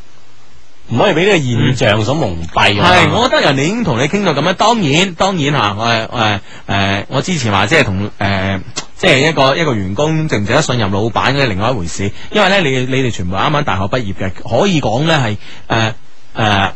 你哋唔單止係老闆同呢個下屬嘅關係啊，係你哋係一齊同一間公司一齊成長嘅，係咪先？係咯咁而且係大家都係同齡人同。名人有好多共同嘅話題啊，有好多共同話題，可能咧佢覺得誒誒又唔誒同你講啲嘢都冇乜所謂啦，可能先同你講咁樣都有呢個可能。嗯哼但係咧，我始終覺得一個女仔咧，如果將感情嘅問題咧同另一個男仔溝通咧，就絕對係對呢個男仔咧。首先，誒唔好話有嘢，首先咧有安呢、個男仔可以帶俾佢安全感，係非常之信任你啊，嗯起碼呢樣嘢你達做到咗呢樣嘢吓。系啦，啊咁至於咧，你話喺公司，公司已經有人係傳話你哋咩咩咩啦嘛，咁樣，我諗個女仔咧喺個女仔嘅心態上嚟嚟講咧，佢咧俾人傳，俾人傳你同佢诶诶，佢、同你咩咧？咁我覺得咧喺女仔嘅角度嚟講咧，佢佢只係有兩個期盼啫，第一個期盼就話、诶、如果佢根本係唔 buy 你嘅，佢希望你诶企出嚟澄清，唔好令到佢孭呢個鑊。係如果佢係 buy 你，佢佢係希望咧你可以盡快同佢表達啊，我哋就係咩啊，咁點啊，咁樣。系啦，即系而且咧喺公司入面有咁傳嘅情況下咧，呢、個即係午飯嘅時間咧，依然仲係俾你霸住咧，嗯我覺得係咪啊？嗯呢件事好明顯嘅。系如果佢唔想，哎咪啦，約我唔肯啦，係咪先？嗯你係霸唔住嘅，依然俾你霸住呢樣嘢好簡好關系鍵啊！好咁啊！B 呢外在嘅誒、呃外在同性格呢都係我喜歡嘅類型啊。普通人家嘅女仔啦，我覺得比較容易相處。唉，點樣追點樣發展呢？我係愛情嘅白痴嚟噶， 大家係咪覺得我好花心呢？ 愛情花心大白痴啊嘛， 係唔係唔係講笑啫，講笑啫啊！咁樣，我覺得呢，我係一個絕對專一嘅人，喺我嘅誒喺我嘅感情中呢，只能夠容下一個人。我希望呢，係我所愛嘅人，同埋咧诶呢個人咧可以同佢一齊到永遠。喺呢度咧，我想同大家探討一個問題啊！大家覺得咩係花心咧？咁樣？唉，诶，呢、個問題我哋今晚都去探討下喎。花心 啊，系，我覺得咧喺付出感情前咧，有啲人有有些人選咧係唔算花心嘅，就好似而家咁樣。嗱，有兩個女仔，我未決定啊即。系我哋选择，即系係啊我选择唔代表我花心啊系嘛？係啦係啦，如果我同一個拍一個拍拖，又去追另外一個咧，咁就叫花心啦。啊咁樣啊吓，咁啊，我覺得咁樣係讲得有道理啊，理。系咁樣，你覺得啊？係最重要嘅咧，以後咧好好對嗰個人就得啦。相低覺得咧咁啊，哈哈，不如攞不如咧攞花心同埋專一做呢個星期嘅主題啦。咁啊，啊，仲有公司嘅老闆同員工拍拖係咪诶唔係好好咧？唔方便管理咧？你哋覺得咧咁啊？你覺得 A 咁樣對我咧，我诶、呃我我唔係好明白佢啊，咁樣可唔可以即係大家傾下咁樣吓？嗯哼。啊嗱，诶，短信方面已經有有一個咁樣咁樣嘅回應啦。佢就係咁樣講，佢話：喂，睇嚟呢個 A 咧都喺度霸住你噃。佢嗯話 B 女咧就真係可能玩玩下啫喎，咁樣即係佢對呢件事有咁樣嘅分析。哼，嗯哼。啊，呢、個呢、個 friend 通過短信同我哋講，系咁，首先嗱，首先咧，你你你你觉得呢、個？个，你覺得如果你啊，你揀 A 定 B 啊？诶、呃嗱，如如果 A 唔係我公司嘅員工咧，嗯哼，我一定揀 A。點解咧？咁誒 B 都好噶，B 樣靚喎，一見钟情喎。但係佢，哇我都話係係慢慢越嚟越覺得佢诶、誒好嗰啲咁先攞命噶嘛。嗯啊，但系问题有一個一個一个障礙就公司員工，我的確覺得係幾麻煩嘅。上司同下屬發生咗戀情咧，真係會影響你呢個新公司嘅發展，我覺 得。所以咧就即我係老公司就唔怕啦，即係上咗正 軌啊，就隨便 揀。哇！你個人你嘅人點理解？係係係，我即係俾咗我，我會揀 B 咯。嗯哼。啊，A 啊的確幾優秀嘅，咁但係問嗯題你都覺得佢淡，但係的確 A 係對佢有意思呢、個一定啊。嗯咁啊，如果一定要選擇選 B 啦，我覺得嗯，係啊，幾好啊。啊，你揀咩？诶，嗱、坦白講咧，诶、呢、個問題咧，我覺得咧係诶呢個選擇啊，係係一個好難嘅選擇啊，係啊，咁兩咧難選擇啊。兩難嘅選擇。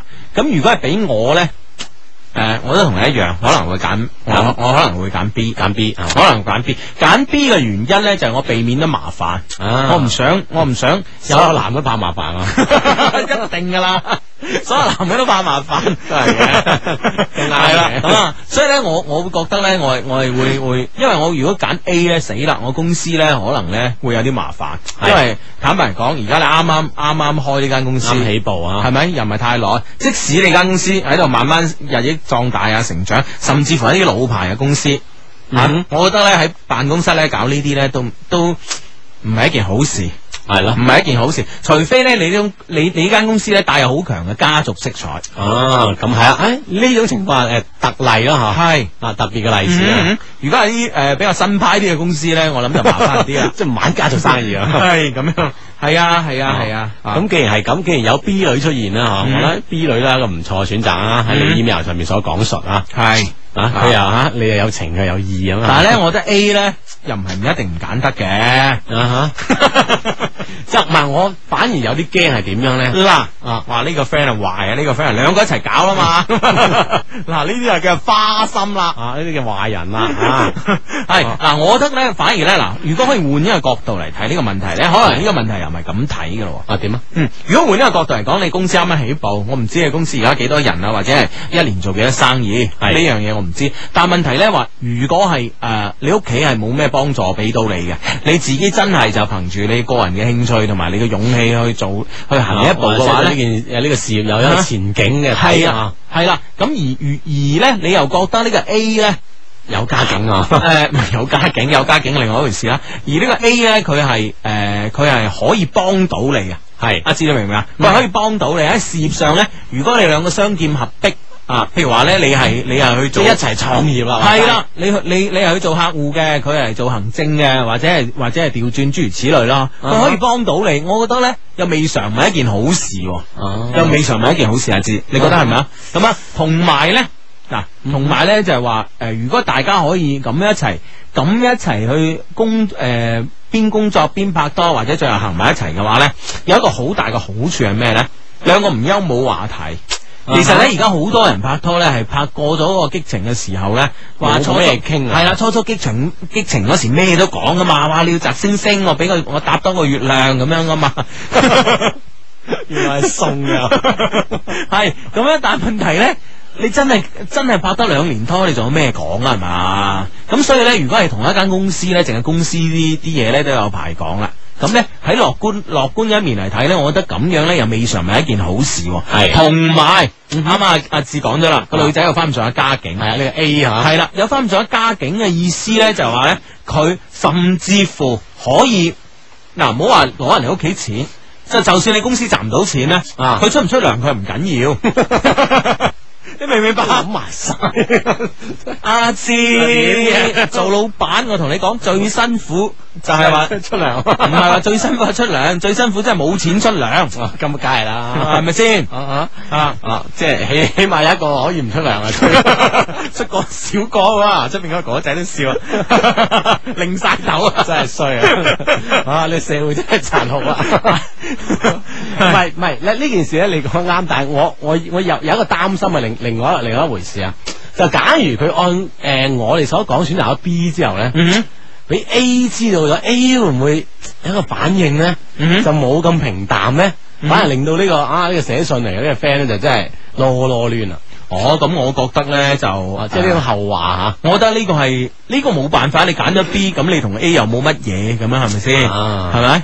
啊，咁我覺得佢就算唔做啊，諸如此類，都係佢嘅選擇啦，係咪先？啊啊哈，嚇啊咁啊，從幾個角度分析過啦，咁啊睇下我哋 friend 咧，你係要邊種邊種即係邊種角度啦，邊種諗法最 fit 你咁啦嚇，嗯嗯你係選取呢種辦法行咁啊係啦嚇。係啦係啦係啦啊。哈誒，咁其實咧，不妨咧，誒誒，對落嗰半個鐘咧，我哋可唔可以傾下呢個呢個 friend 提出嚟嘅今日誒呢個話題咧啊嚇？何謂花心係嘛？係啦係啦，嗱，啊花心嘅表現係點樣咧？啊嗯你身邊結識嘅花心嘅 friend，佢有啲咩表現咧？吓，通過短信咧可以同我哋一齊溝通噶。嗯咁啊，短信方式咧非常之簡單啦。咁啊，先撳阿拉伯數字九三，再加上你哋對花心嘅呢啲誒睇法啊，同埋你哋聽翻嚟嘅睇到嘅，嗯發嚟以下 number 啦。中國移動用戶。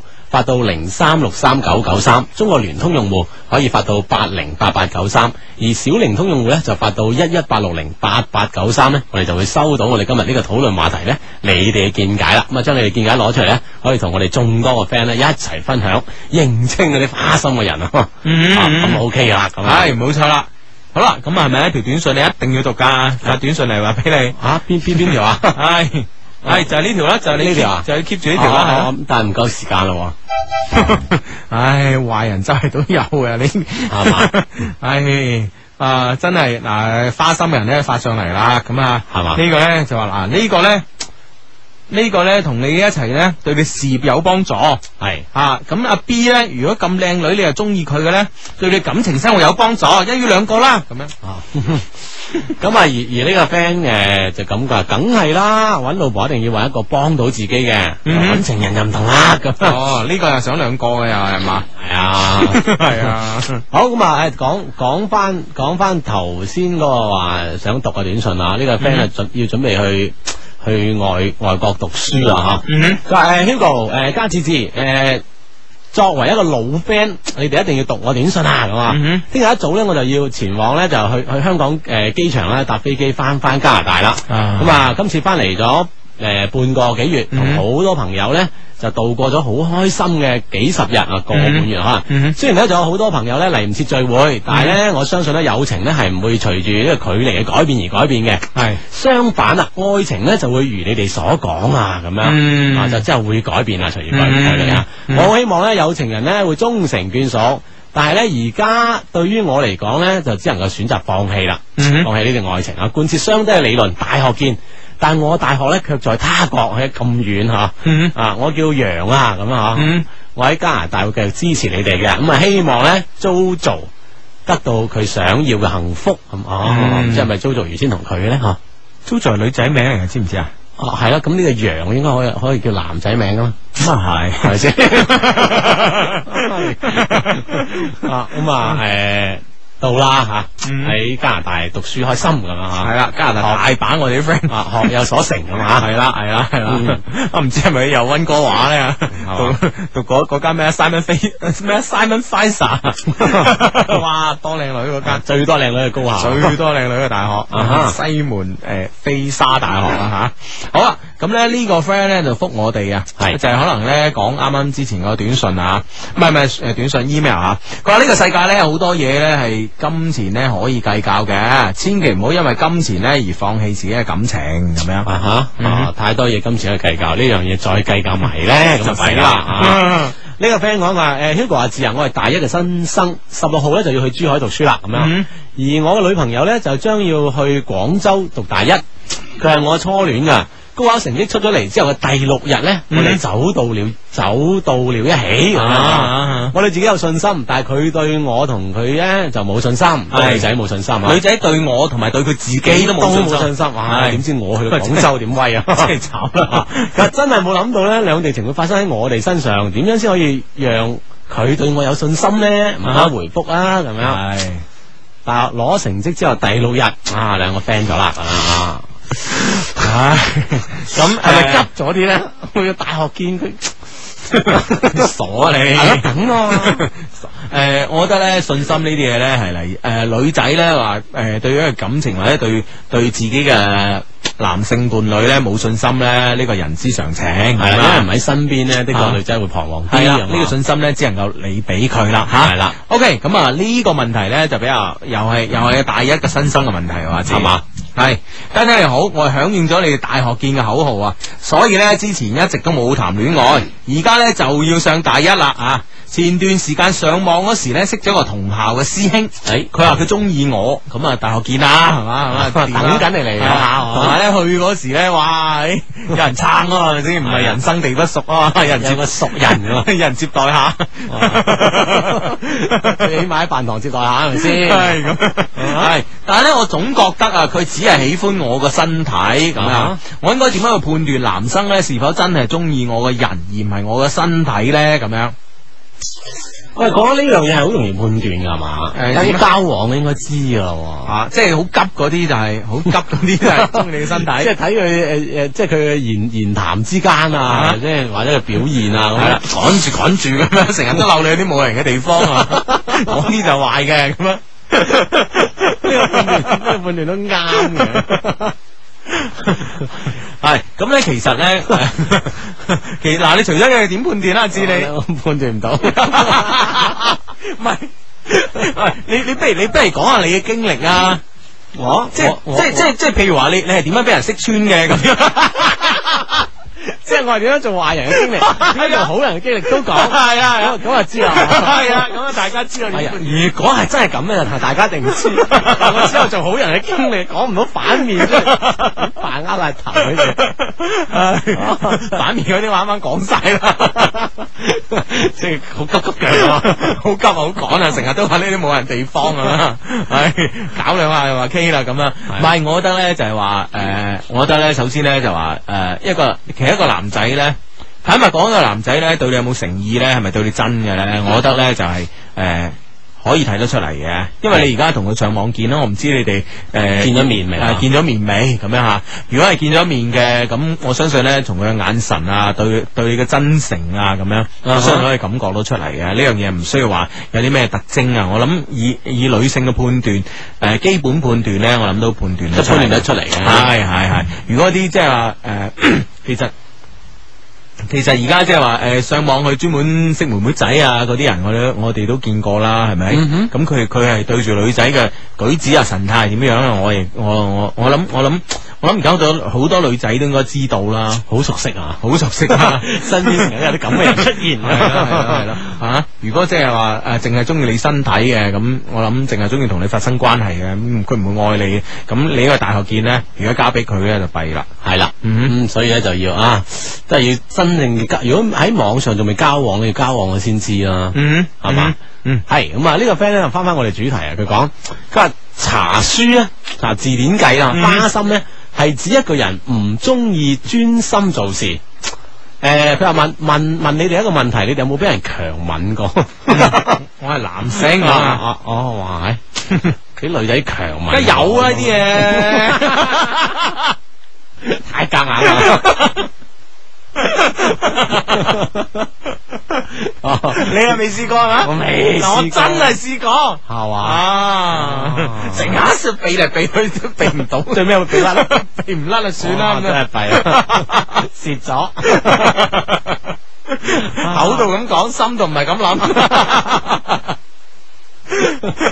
要還翻俾你係嘛？ 唉，唔得唔得，唔要啊，俾翻你咁係啦啊！係啦，啊咁啊呢個 friend 就講，哦一個人唔中唔專唔中意專心做事就叫花心咁啊。嗯啊咁啊呢個 friend 又問問我哋係咪屬於花心啊？佢話。嗯我識咗個男嘅，我有男朋友，佢都有女朋友，但係我哋感我哋嘅感情咧好怪啊，居然可以去開房，但係冇發生性關係。嗯佢同我都對而家嘅即係分對分別對各自男女友都冇感情，我哋係算唔算花心咧？咁樣誒，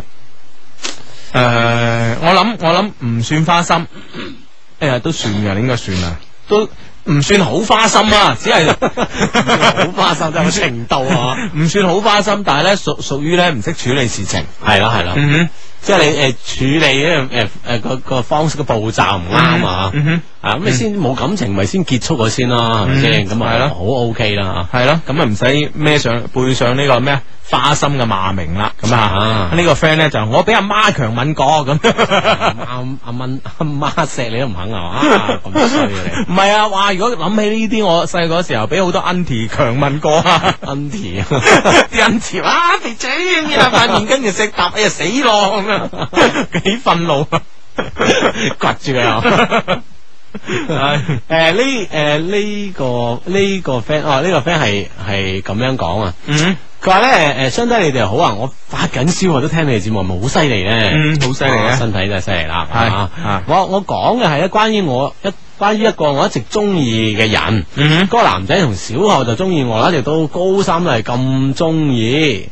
诶、但係咧，但係佢係嗰啲好怕醜嘅人啊，嗯一直都唔敢追我。其實我一直都中意佢噶，嗯而家我大二升大三啊，我知道佢有咗個女朋友嗯喎。啊，真係點辦咧？真係心入边真係揦住揦住好辛苦啦，咁樣哼，咁啊由佢啦，啊，人哋有女朋友啦，系咯，我覺得咧，其實咧，每每一個男仔或者每一個女仔咧，都有一個即係暗戀嘅故事啊，不為人知嘅。啊，而且呢個係一個啊有一個沒結果嘅暗戀故事啊，嗯啊咁嗯樣，咁人哋都有女朋友啦，吓、啊系由佢啦吓嗯，好咁啊！呢個 friend 咧就話，其實花心咧係相對而言嘅。當你咧同一個你唔中意嘅人一齊嗰時咧，花心咧就嚟噶啦咁 樣啊！如果當你同一個你好愛嘅人一齊咧，你就唔會花心啦。我就係咁噶啦，咁樣啊吓。咁、人哋唔中意你咁樣，咁 你又唔中意人，咁你點解喺一齊咧？咁樣吓，啊啊，奇怪啦咁系啊啦，！咁啊呢呢個 friend 就係我男朋友就係一個诶、呃花心嘅人，就係嗰種仲係花心嘅人吓。嗯我就因為咁先同佢分手嘅。佢話識咗我之後咧，就再冇咧介過其他女仔啦。我應唔應該信佢咧？嗯喂，你一分咗手啦，唉，呢、個問題信都好啦由佢啦。啊啊，咁呢呢個呢、個短信咧就覆啱啱嗰 個，話開房咧，但係冇 M L。啊呢個 friend 話咁啊開房做咩喎？浪費錢 咁樣，嘥錢嘥咁邊 咁實際嘅， 談下心得唔得啊，大佬？因為就係啦。啊唉，就我呢個 friend 就話佢話認佢話我認為男仔唔花心先怪嗯啊！啊，喂如果佢話佢對佢對我哋講話佢唔花心，你 信咩咁啊樣？哼，咁我諗信嘅，啊，男仔原來有背住一咁樣嘅嘅嘅罪名啊，係咯係咯係咯。咁其實嗱，誒誒誒，我諗我諗我啦，我講我自己啦。咁我係一個唔花心嘅人啦，坦白講，啊係咪先？我可以大聲咁講㗎。啊。啊！呢個 friend 係咁樣講，個細根喂，你俾啲俾啲赞許得唔得？呢呢個 friend 咁講，起碼多啲俾啲認同 啊，多多份信心，多份認同啊。 因為人哋搞到你好似求其哦係嘛？我呢個點 信？我啲哦效果達到咗，原 來真係你想我表，你想我表個咩態？你講咁你你話係啊係啊，我都覺得你係咁嘅人 啦。咁啊都係嘅都係 啊！呢個 friend 其實我覺得幾有道理嘅。係係嗯佢話誒世間嘅男人，哇，真啊係好有 確實性，有嗯邊個唔花咁樣？哇不過咧，睇佢有冇花心嘅膽啫。哦，有冇花膽？啊，有冇花？即係好多人係花心嘅，心諗，但係佢冇膽，佢冇行動到，係有花心冇花膽咁樣。係啦，啊，即係咁嘅意思，咁都有道理你下吓。啊，你覺得啊？ 唉，咁啊，诶、呢個、呢個咧就唔係花心，但係咧同啱啱嗰封 email 有啲拉楞嘅。啊哈佢話兩位雙低你好，我而家公司嘅老闆咧中意咗我啊，佢未婚，但係我十六年。我到佢，我對佢咧都有啲好感，但係咧我已經有個好愛我嘅男朋友啦。我男朋友咧啱啱畢業，冇經濟基礎，我哋拍拖兩年啦，我花唔花心啊？幫幫手啊！喂，其實道理上喺佢喺喺呢幾行字入邊睇咧，應該就唔算花心嘅。佢只係嗯即係個個心喐咗下吓，嗯佢冇冇作出下一步嘅行動。嗯啊，喐咗，哎，好似呢、個呢、個誒、老細都幾好啊。嗯。咁但係誒、好似啱啱嗰個 friend 話齋，呢啲都算花心喎，冇花膽啫。係嘛？ 但係有一個好愛你嘅男朋友喎，嗯，即係好難揾咯，會唔會？但係咧嗱，呢嗰行字好緊要啊，冇經濟基礎。咁大學畢業就啱啱係咁係啦。你你覺得佢有冇將來咯？關鍵你對呢個人嘅判斷咯，要阿姐，啊，人邊係估得掂㗎？秦香蓮都估唔到佢陳世美會升做到狀元㗎，啊，係咪先？嗯當時佢就算佢估到佢做到狀元，都估唔到佢真係變咗心啊， 係咪先？咁所以咧，我覺得咧就話誒、我我覺得咧就係、女仔咧，其實應該諗清楚你自己想要啲乜嘢，係你想要啲乜嘢。咁咁你你咩生活啊？系啦，咁你老闆對你有對你有好感，咁你老闆大你大你十六年咁樣吓，咁樣诶诶诶，如果你唔介意嘅，咁你老闆又可以即刻即時兌現係你想要嘅生活，係咪先？啊？即時兌現，咁你你個男朋友咧，坦白講，你可能咧诶。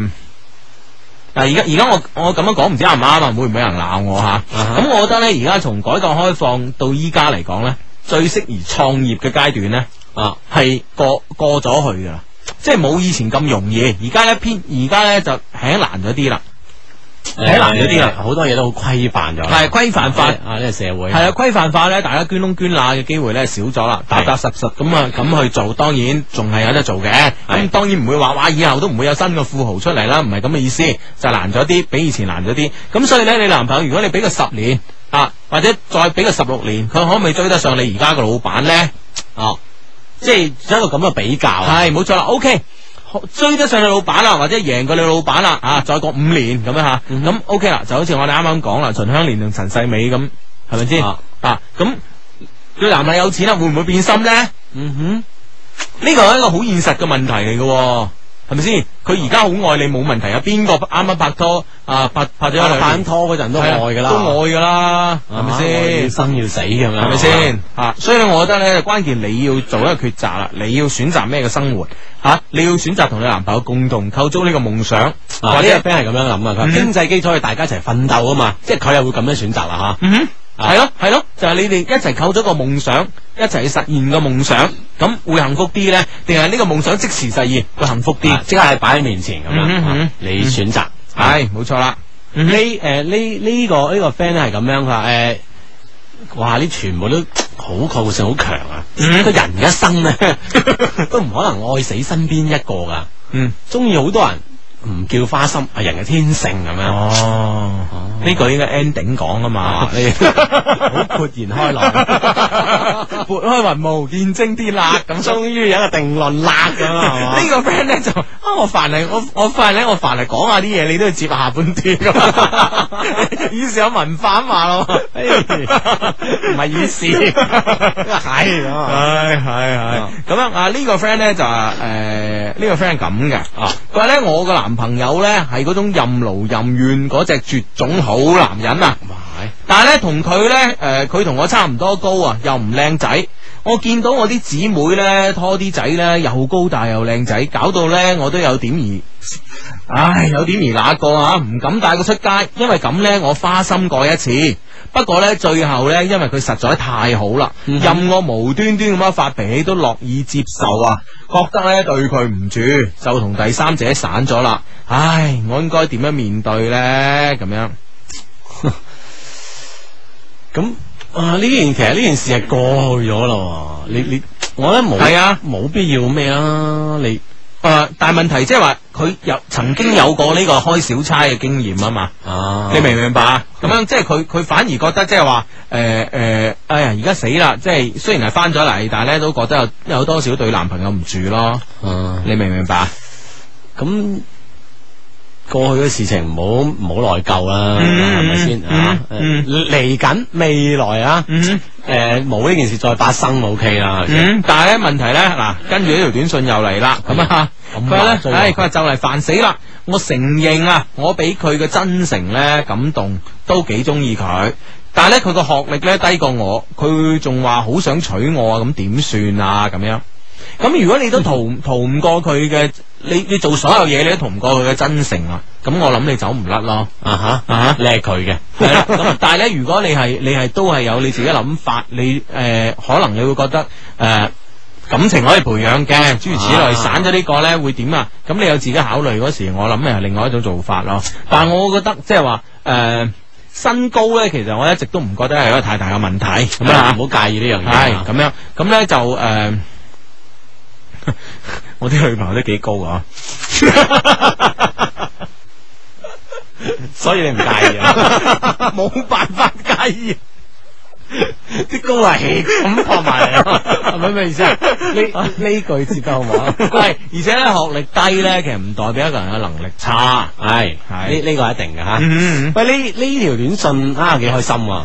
因為叫 Sweet 發上嚟 嘅，嗯佢話我個靚女上司咧喺度聽緊你哋節目啊，咁樣係嘛？哎啊，幾開心幾好啊！啊！你靚女上司係咪男朋友啊？ 誒，誒你你係鼓勵誒呢個發短信嚟嘅 friend 誒去識佢咧，定係覺得你係想識佢啊？我覺得呃 诶，係公平啊！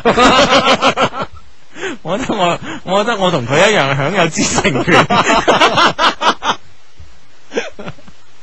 公平嘅，我哋 啊啊唉真係慘真係搞笑啊 啦！系呢個 friend 咧，就我就認為咧，花心嘅標準咧係當某一方咧出現喺佢現任伴侶，诶、诶、當某一方啊，诶、當某一方咧對佢現任伴侶是否真係有感情？如果咧，诶、之如果真係有感情，當佢遇到更加合適或者咧佢更加喜歡的話咧，就唔算係花心。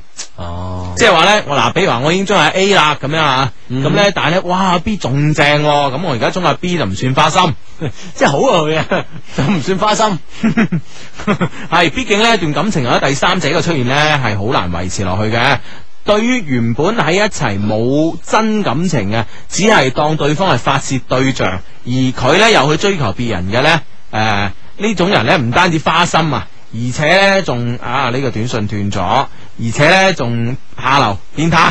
哎呀，嗯啊哈，啊，哼，嗯呢呢呢個 friend 咧就係誒問我啦，誒誒問我哋啊。嗯佢話咧，誒有一有一個誒女有個男生追咗我好耐，經常發啲好肉麻嘅短信俾哼，我。係係，有一次咧，我同我好好朋友傾偈，發現佢都收到一模一樣嘅肉麻短信喎。嗯诶诶、誒我諗後段嘅意思就話，哎呢、個男仔係咪真係應該花心咧？一花齊花到咩咁咁啦啦，一齊群發咁樣啊嗯啊嗯嗯。係啦，咁啊，所以你可能就要啊，唔好理佢啦啊，嗯收到就冇收到咁樣啊。嗯系啦系啦系啦系啦系啦，好咁啊呢个 friend 啊赞成我啦，我覺得 Hugo 同我一樣嘅，一針見血咁啊。诶、呢、個 friend 咧就提出一個理論嘅簡單化咯喎，點啊？佢話咧越有錢咧就越會花心。嗱、啊我同你講呢樣嘢係錯嘅，係嘛？我識親啲最花心嗰啲咧都係冇錢嘅，，哎呀，啊反為有錢就冇咁花心係啦，邊有得閒啊大佬？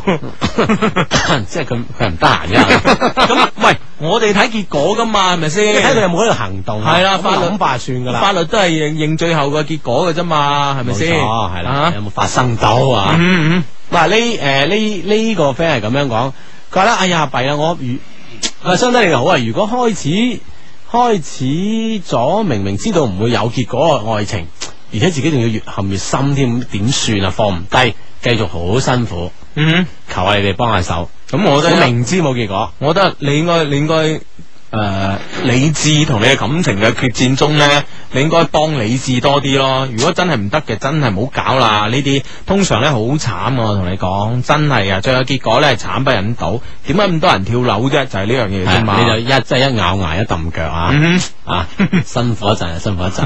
哼，一揼腳識翻 咁，唔諗咁多啦。係啊，呢個 friend 好緊要啊！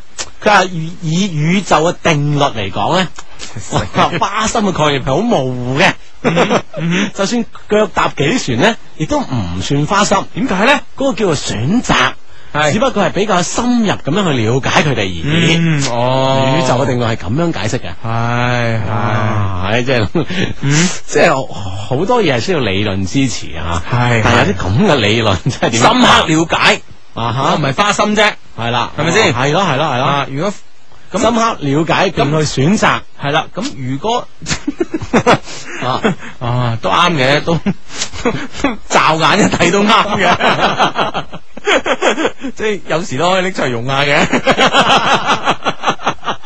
都攞出嚟講啊，係咪都可以。啊都呃得人嘅咁樣。啊咁嗱，我同你講啦，同時段咧作呢個深入嘅了解咧，選擇咧就係花心，係啦，係啦，你分開階段咧，step by step 咁咧就唔花心。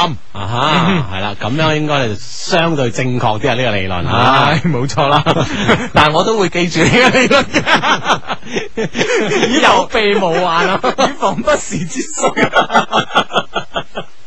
呢個 friend 講啊，相低啊！我中意嘅女仔成日同我啲 friend 好鬼親密噶，係但我覺得佢對我有意思，咁到底佢係咪屬於花心嗰種呢？嗯我唔知呢種親密程度到邊啊嗯，吓啊咁，唉，不過有時男仔好介意女仔咁樣嘅，咁我諗唔係花心咧，可能係 open 啲啊啫，性性格導致咗佢咁樣啊，係係又唔係嘅花心咁咁嗯啦啊吓，係啦，好咁啊有意思係繼續開咁吓，啊！哇！呢、個 friend 話哇，花花宇宙嚟噶嘛，咁樣哦， 即係呢個宇宙係花花嘅。唉，所以大家心都係花花嘅，啊係啦，喺呢個宇宙 之下，哇哇真係忽花啦咁樣啊，係嗱，呢、個 friend 緊要啊，字係啊，你係咪雙魚座噶？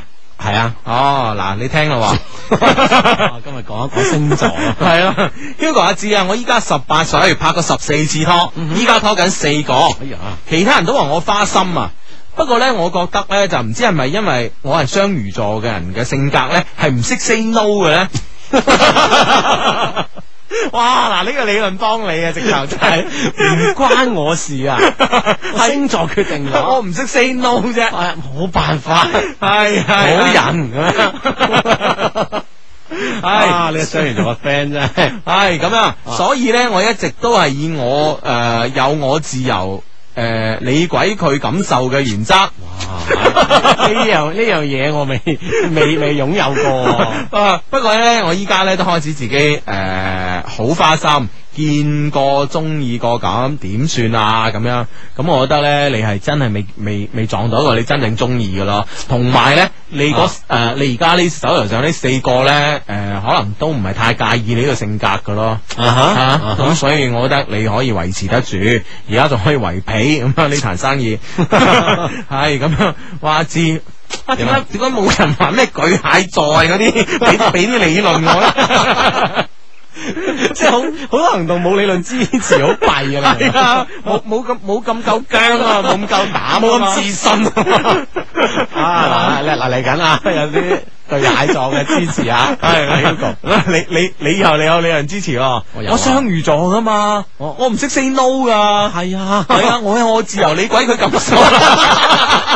好埋佢咁，好埋佢咁衰啊！唉，呢個 friend 講嘅花心咧就經常轉口味，即係講食嘢嗰陣 啊嗯，啊咁樣花心咁啊哦，咁樣咁啊係嘅，啊 哈轉口味咁樣啊唉，咁樣，誒呢個 friend 話咩話？誒有個問題，有個問題啊，想問好耐啊，啊究竟雙低邊個高咧？Hugo 咁襯得起高妹嘅，唔係唔係，咁啱啫，咁 啱啫。啲高妹襯得起 唉佢，諗下啦唉，誒誒誒，呃呢個 friend 話對男人嚟講咧，誒冇花心誒。即係唔冇花心嘅，係啊，不過咧有中意同唔中意啫，咁樣吓。啊嗯，咁咧，誒、呢、個 friend 咧仲有理論啊，佢點啊話現代漢語詞典話花心咧係指愛情上不專一嘅感情，括號多指男性，唔啊係啊嘛，哇！原來漢語詞典有咁性別歧視，咪就係咯，哇！唉，唔得，要要要要重新修正一次 啊，係嘛 係啊我哋要提出呢、個呢、個 呢、個建議我提出呢啊。個建議嚟嘅，係係哇呢個括號咁緊要，多指男性咁 係衰。呢個 friend 話 Hugo 啊，聽講咧巨蟹座咧好博愛㗎。 冇辦法，個人好有愛心噶嘛。系咁，其實咧今晚咧係同大家探討下花心啦，咁樣啊，咁诶、呃你話花心咪诶嘅存在現實咧，我相信大家身邊嘅朋友都都知噶啦，但係係咧啦就話诶。呃分階段咁去咧，可能就唔會